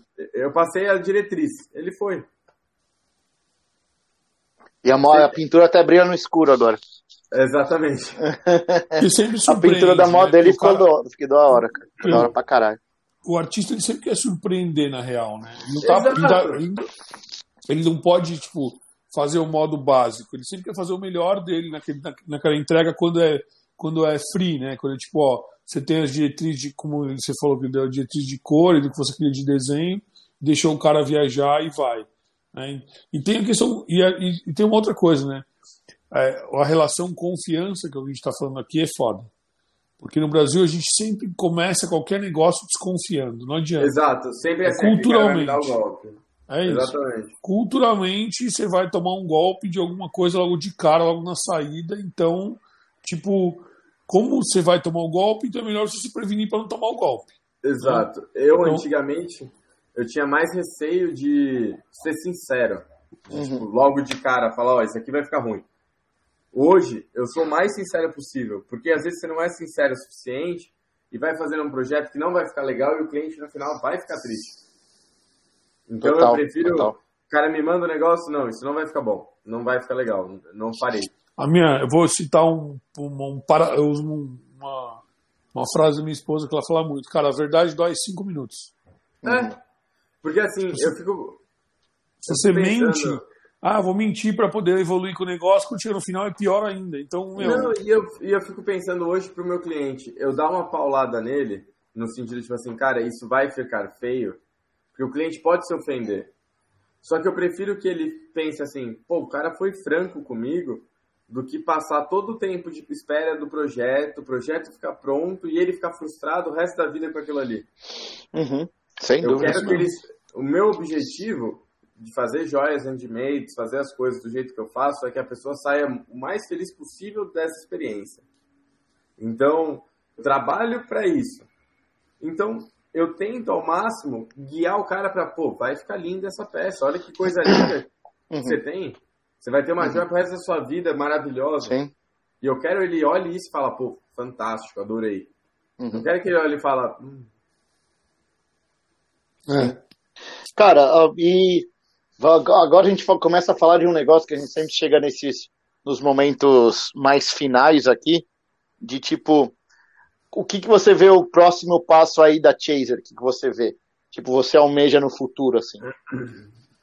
Cara, eu tô agora com uma collab acontecendo, é, em, já está em produção algumas coisas, né?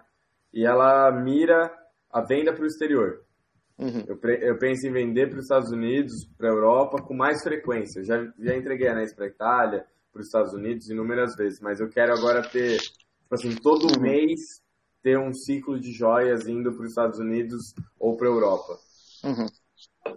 Esse é o novo a busca que eu tô. Agora Isso, é, e principalmente os Estados Unidos ele preza muito por, por trabalho manual, por pelo e... trabalho customizado manual também, né, cara? Isso daí é, é um negócio se, legal. Se a gente né? for fazer uma comparação, por exemplo, de preço, um anel de latão aqui que vai custar de 150, 200 reais, até alguns anéis de 90 reais, lá é uma média de 100 dólares a 150 dólares. Uhum. É muito mais valorizado. Uhum. Sim, sem dúvida alguma. Aí eu tô nesse trabalho agora uhum. de fazer um site que realmente, ou fazer um site novo para o público americano, ou fazer essa coisa de o site ser bilíngue, fazer a transição de moedas, todos esses detalhes. Ah, daí, daí fica show, hein? É. Daí fica show. E aí, quando Cara, essa collab estiver pronta, vou, vai ter que, isso tá pronto junto. Então eu tô correndo com os dois ao mesmo tempo. Sim, sim. Cara, a minha Imagina. experiência com o mercado internacional de fazer coisas para fora é, separa. Faz uma coisa para os caras. É, então... os caras. Os caras não entendem o como a gente lida aqui internamente. Assim, eu tô falando para você de experiência. Sim. Tipo, a gente. Ah, vou fazer só o tradutor e tal, não sei o que. Cara, puta. Faz um separado, né? É, melhor porque você. Uhum. Você, você entra numa. Dá mais trabalho, talvez, no começo, mas fica mais fácil de você mexer e vender no final. Uhum, sabe? Sim. Tipo aquela coisa de, ah, eu vou facilitar, eu boto um tradutor que custa 60 dólares aqui, que ele traduz o site inteiro para 10 idiomas, tem um monte dessas merda no ar aí. E aí você vai traduzir o seu site, que a linguagem que você usa para o teu público aqui não é a linguagem que você vai usar lá, e aí você não vai acabar não vendendo, você vai acabar se frustrando. Falando que a minha experiência foi essa. É, que eu tive, eu tive a experiência, essa dupla experiência, né? Eu fiz primeiro um tradu traduzido, depois eu acabei fazendo algo especificado para os caras que aí é, deu mais certo. Algumas empresas que eu conversei, por exemplo, até do Instagram, eles me sugeriram em fazer um já. Um novo, é. é. Uhum. Faz um, um só pro internacional, por exemplo. Ah, Aí eu tô eu... analisando tudo certinho, assim. Uhum. Eu acho que faz sentido porque exatamente porque o cara que você vai falar, por exemplo, ah, você vai conseguir fazer um, um qualquer coisa para os Estados Unidos que vai, que vai conversar com o público europeu, sabe? Uhum. Os é, caras têm sim. essa leitura. Quem sim. não tem a leitura do mundo é o americano, que quando a gente fala em peso, os caras falam em. É, a gente fala em, em quilos, os caras falam em. É, como é que é lá? Em onças, é isso. Ah, onças, fala, é. uhum. A gente fala em metros, o cara fala em pés. Então, assim, tipo, esse é uma parada que eles são totalmente averso, aversos ao mundo, né, cara? É, então, isso não, é, até a numeração, a tabela deles é totalmente diferente. É, então, é, e aí é foda, porque eu, tipo, aí você vai adequar e você tem, puta, cara, eu falo pra você que é, faz, assim, minha experiência de, desculpa até entrar aí no teu métier, mas... Não, mas tá não, né? essa, essa é a troca de ideia, ideia né? Uhum, vale sim, vale muito assim, mais é. experiência, tipo, de você fazer algo especificado pros caras e, velho, daqui a pouco. Tá... Mas eu concordo, eu ia, até falar, eu ia até falar sinceramente do Instagram, cara, que tipo, um, um, do, um do pessoal que apoia meu canal é, é o Wings Custom, e você vê, hoje em dia eles têm o Wings Custom Brasil, o Wings Custom Internacional, que eu até já gravei em inglês pros caras, tipo, os caras Sim. colocarem no Wings Custom Internacional, assim, sabe? É, exatamente. E, tipo... e até as fotos, o consumo deles é diferente, né? Sim, sim. Hum. Então, tipo, todos os especialistas que eu conversei falaram exatamente o que você me falou. Uhum. E para essa linha de separar os, Sim. pontos. E para a construção até do desenvolvimento dessas coisas, eu acho mais simples. Fora que eu vou te falar uma outra parada, sei lá, é a minha, minha concepção. Bota um hub local para você distribuir por lá. Uhum. Para comprar e distribuir já por lá, sabe? Porque se você enviar por aqui, porque isso também limita a aquisição de compra do cara, porque aí entra a desconfiança do, do, do Buy Brasil. Entendeu? É, mas é que aí a collab que eu estou fazendo legitima isso. Entendi. Ela vai aí, beleza, dar, aí. tipo, dentro do nicho, ela vai, me, ela vai me dar um. Opa, uhum. é do cara sim. ali, então beleza. Sim, sim. Ah, legal. É, cara, e, e tipo, a gente fala muito disso daqui, de de evolução, a gente sempre fala muito disso aqui, principalmente. É... Se você se você tivesse que tipo, cara, quando você estava lá atrás, você começar, você começou a Chaser, você imaginava que ia chegar no patamar que está hoje, principalmente reconhecimento aqui dentro, o público que você atingiu, já tudo isso. Você imaginava tipo que que quer queira ou quer não, tipo a gente está a gente tá falando de 2015, então são sete anos apesar de sete anos parecer muito, é rápido também para você atingir o tanto que você chegou, né? É, eu não achei que ia ser tão simples assim, porque uhum. eu era alguém novo, muito novo, assim, falando uhum. com grandes. Então, tipo assim, minha primeira conversa com o Teiji da Shibuya, eu tinha 20 anos. É, como é que isso isso também não legitima tanto minha marca, sabe? No sentido uhum. de, pô, é um moleque. Que, que... Sim, sim, sim. E aí ver essas pessoas apostando em mim, realmente foi um choque, assim. Eu falei, caramba, que legal. Porque a, a cultura custom eu acompanho desde bem novinho, sempre foi algo que eu me interessei. Então eu conheci uhum. algumas pessoas, por exemplo, um baque, assim, besta, que eu, eu sempre sou o Luciano disso até. É, muita coisa que eu aprendi sobre a cultura custom era com o blog dele que era o Cultura Custom Brasil. E aí, depois de um nem um ano dando no mercado, ele me chamou para tomar um café. Eu falei, eita porra, tipo assim, por que o cara que escreve, faz um monte de coisa, tá me chamando para uhum, tomar um sim, café sim. E, e, me conhecer, sabe? Tipo assim, uhum. não sou eu que tô chamando ele, ele veio. Isso é muito, foi uhum. muito gratificante, assim. Eu lembro que uhum. tinha dias que eu não acreditava. Eu tava na moto, assim, eu falava, caramba, e ficava impressionado, assim, o, o dia que foi... A gente leva tempo, né? É, o acreditar que, que, as coisas estão acontecendo. O maior baque foi a Rolling Stones. Esse dia eu dei uma travada, assim. Conta Quando... aí, conta aí o que aconteceu. Corte, corte, corte, corte, corte, corte, corte, corte, corte do caderninho Rolling Stones. É, Vitor encontrou Keith Richards que comprou um anel dele no momento. É. Não, é a revista Rolling Eu sei, eu sei, eu sei que é a revista. Corte, é corte, corte vale, corte vale, corte vale. Se fosse o Keith Richards, eu ia estar chegando até hoje de Rolling Corte vale tudo hoje em dia. Corte, corte, corte. Vitor vendeu o anel pro Rolling Stones e causou tensão entre Keith Richards e Mick e Jagger. Mick Jagger. é, nesse ateliê, no meu primeiro ateliê no Ipiranga, uhum. é, eu, eu trampava até muito tarde. Então eu ficava até umas três horas da manhã normalmente. E aí eu tava lá tranquilo, aí saí para comprar um cigarro e um chocolate. Aí eu sento no sofá e falo, ah, vamos dar a última conferida no e-mail antes de ir embora. Aí tava lá, revistas Rolling Stones, convida você para falar sobre joalheria artesanal e como um dos principais referências do país, assim, coisas dessa. Aí eu falei, que marcas que estão? Aí tinha Vivara Life, tinha umas coisas, eu falei, caramba. Aí pra mim foi tipo, deu certo. Tipo assim, uhum. realmente um cara me chama para uma meia página na Rolling Stones, mostrando meu produto, eu contando um pouco da minha história. Foi um belo de um baque, assim. Foi, que tipo, ano foi isso? Cara, eu tenho que olhar, mas acho que foi 2017 ou 2018. Cara, bem recente, hein? Bem uhum. recente. E tipo, mas você tem guardado tipo a, o artigozinho, tudo isso daí? Tenho, tenho, tenho sim. É. E eu acho que, é muito... tem talvez a matéria online também. Uhum. Sabe o que é muito louco que você está falando, que eu acho do caralho? É que eu já tive essa sensação de a gente aparecer, de estar tá numa matéria numa revista e tal, não sei o quê. Mas hoje, é, depois de um período aí nesse, nesse negócio, eu, tenho, eu gosto mais de estar nas alternativas do que nas principais, cara. É, você está a... falando com mais gente. É, é do caralho, te, te qualifica, te dá o clichê, te dá lá, meu, não vai negar entrevista lá, Sim. você não vai negar. Né? Você vai falar, você vai dar entrevista, você vai falar com quem tiver que falar. Agora, por gosto, né? Tipo, eu falo por, Cara, falo Foster, por é gosto por... é muito louco.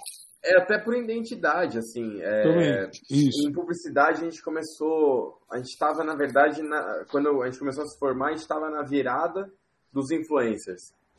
Quando o que importava era ter 4 milhões ou ter 100 mil e realmente se comunicar com o seu público. Que esse 100 eu ainda realmente... acredito nisso. E aí, a gente, nesse período, eu tive uma experiência. É, o Caio Castro foi um patrocinado da Chaser. Na época ele tinha quase 2 milhões de seguidores. O retorno era baixíssimo. O Foster, por exemplo, já vendeu muito mais anel que o Caio Castro. Tipo, muito mais. Olha só, corte, corte, corte, corte, corte, corte, corte peraí, peraí, nossa, peraí, peraí, corte, corte, corte.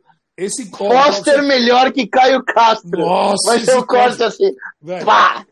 Marcão, Marcão, manda a arte amanhã. Manda arte amanhã, consegue? Consegue mandar? mandar Foster melhor que Caio Castro. Tira a fotinho minha assim ainda. Vai ser assim, o primeiro, vai ser o primeiro corte esse. Manda eu, manda eu sem camisa, com, com um tanquinho assim, não, não. fazendo assim, sabe? Edita um tanquinho aí na, nas é. camisas aí, daí deixa uns negócios bem, bem da hora, assim. É, amanhã eu faço, amanhã eu faço, eu mando, eu mando. Mas é, é muito louco, porque assim, eu, eu, eu entendo o que você fala, porque é uma coisa que, tipo, eu também sou do mercado de publicidade há muitos anos, marketing de grandes empresas, quando eu fui quando eu era CLT e tal. E eu sempre prezei pelo valor e não pelo volume. Sim. Total. Qual é o valor daquelas pessoas que estão lá dentro para você? É, e tipo assim, como o público dele. Uma coisa que eu comecei a devanear muito foi o que o público dele tá seguindo ele. É para consumir. Qual é a razão, né? É, é para consumir o que ele consome, não, é para acompanhar o lifestyle, é para curiosidade, é um público, por exemplo, da novela, é um público do Cara, quê? O Brasil, o perfil de usuário de internet é muito louco, né? Você não viu o exemplo agora da semana que o cara lá, o, o estuprador médico, tinha 600 seguidores, saiu na televisão, que o cara estuprou a minha no estação de parto, ganhou o cara ganhou 10 mil ou 12 mil seguidores. Sim. Absurdo, absurdo. É meio bizarro, sabe? A gente ah, vive num sim. mundo meio louco, assim, tipo, o brasileiro ele tem esse, esse, esse âmbito de tipo acompanhar para ver se vai dar merda. É, exatamente. O do é. Caio me chocava assim, eu não sabia se as pessoas seguiam ele, por exemplo, porque ele é um empreendedor, né? Ele é um cara que é Sim. é muito bom nisso, é fantástico. Da periferia, né? Tem uma história da hora. Não, e é um cara que trabalha muito. Uhum. Nenhuma vez que eu me encontrei com ele, ele não estava trabalhando sem parar, assim. É um cara que tem visão, acredita. É, investe em lugares muito legais, assim, é um cara fantástico, tanto como empreendedor como, como pessoa. Mas o público dele, nessa época, eu fiquei, será que eles acompanham ele pela, pelo rosto, por ser um rapaz bonito, ou realmente por acompanhar o empreendedorismo, ou a rotina dele? Porque a rotina ele pilota dele... moto? Ele pilota, pilota moto, pilota carro, tá na Porsche Cup.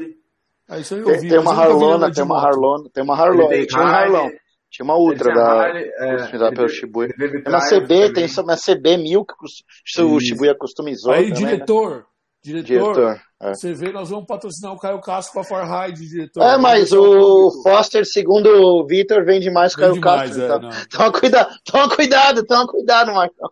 Aí o Foster já vendeu pra nós, o Foster já vendeu. O Foster É, já vendeu cara. também. É, Porque, cara, a gente tem que pensar assim, o, o que que esse influenciador ganha?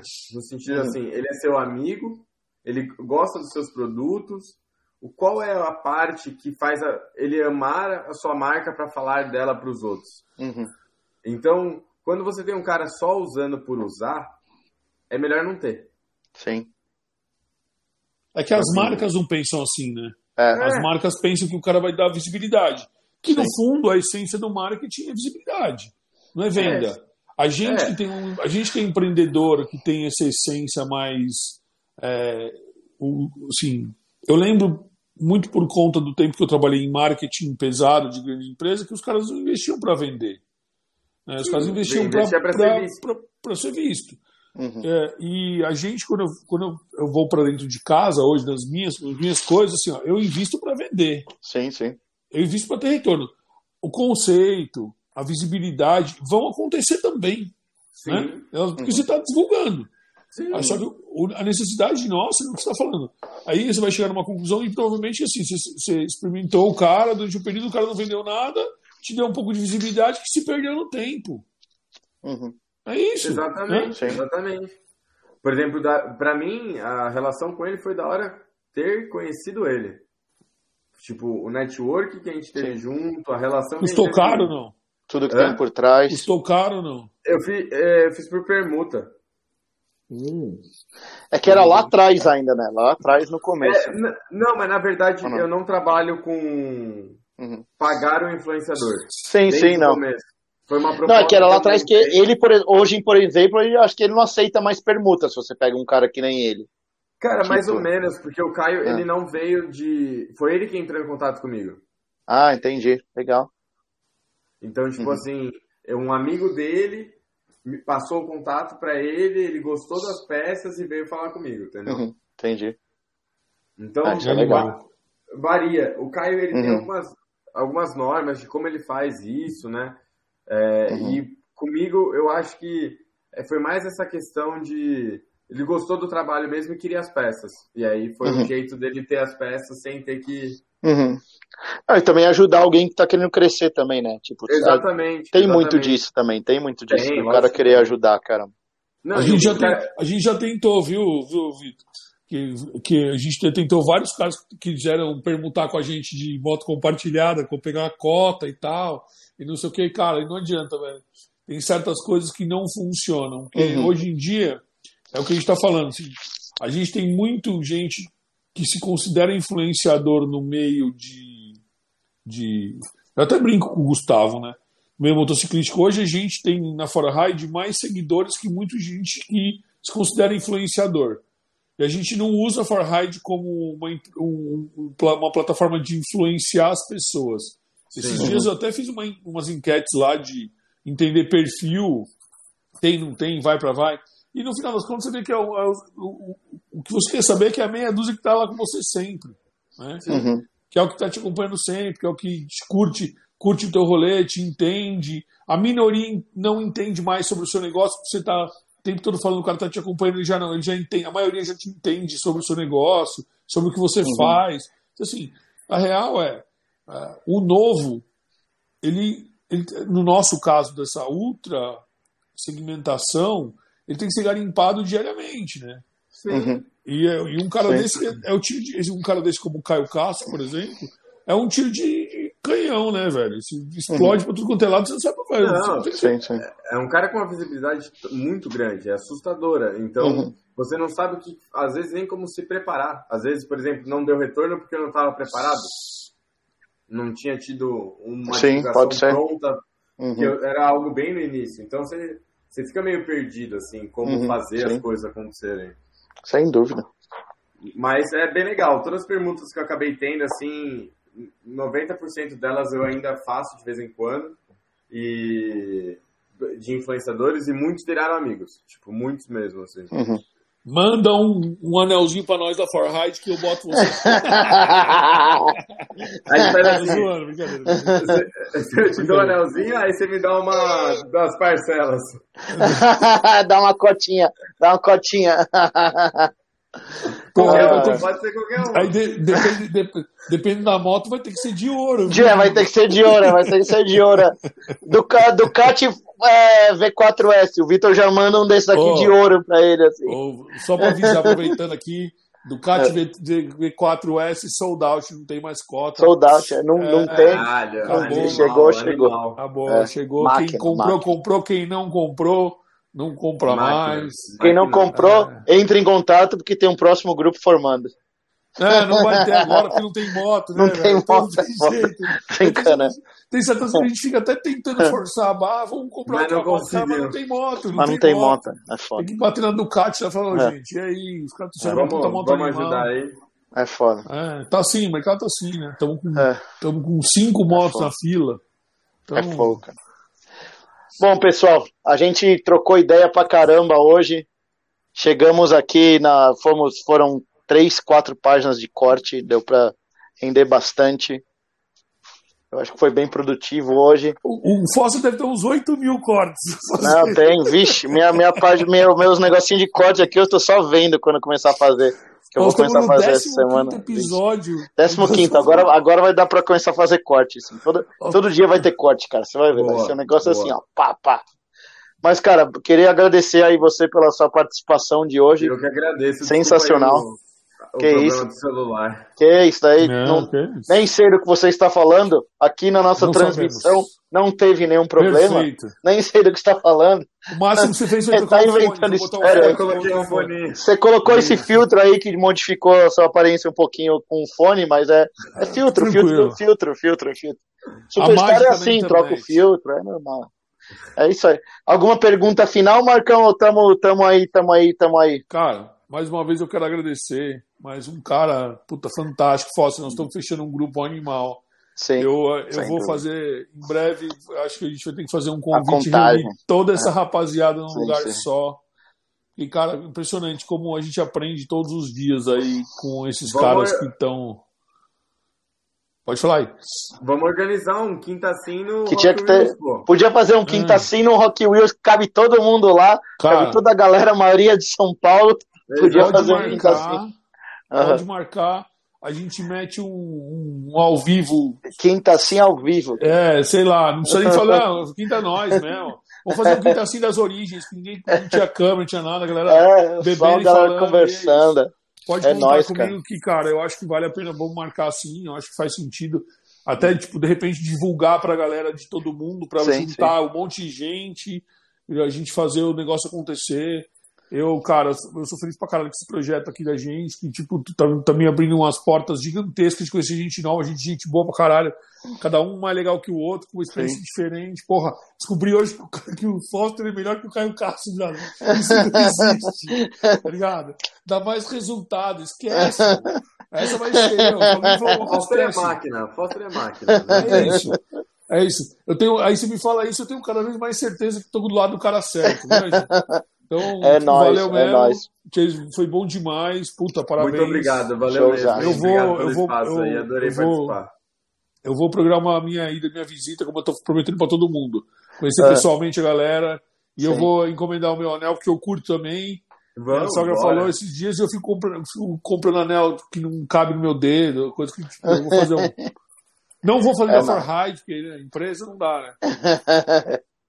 Dá pra fazer na forragem, pô. É. Vou, eu vou presentear o cara quando ele entrar, vou presentear o cara com um anel, mano. Member, membership zero. membership. O cara Isso daqui dá acesso a várias coisas. É, comprou a cota ganhou um anel. É. É Show aí. de bola. É nóis, pessoal, então. Tá bom? Muito obrigado. Valeu, Zaço. Obrigado aí pela participação. Valeu. Obrigado demais.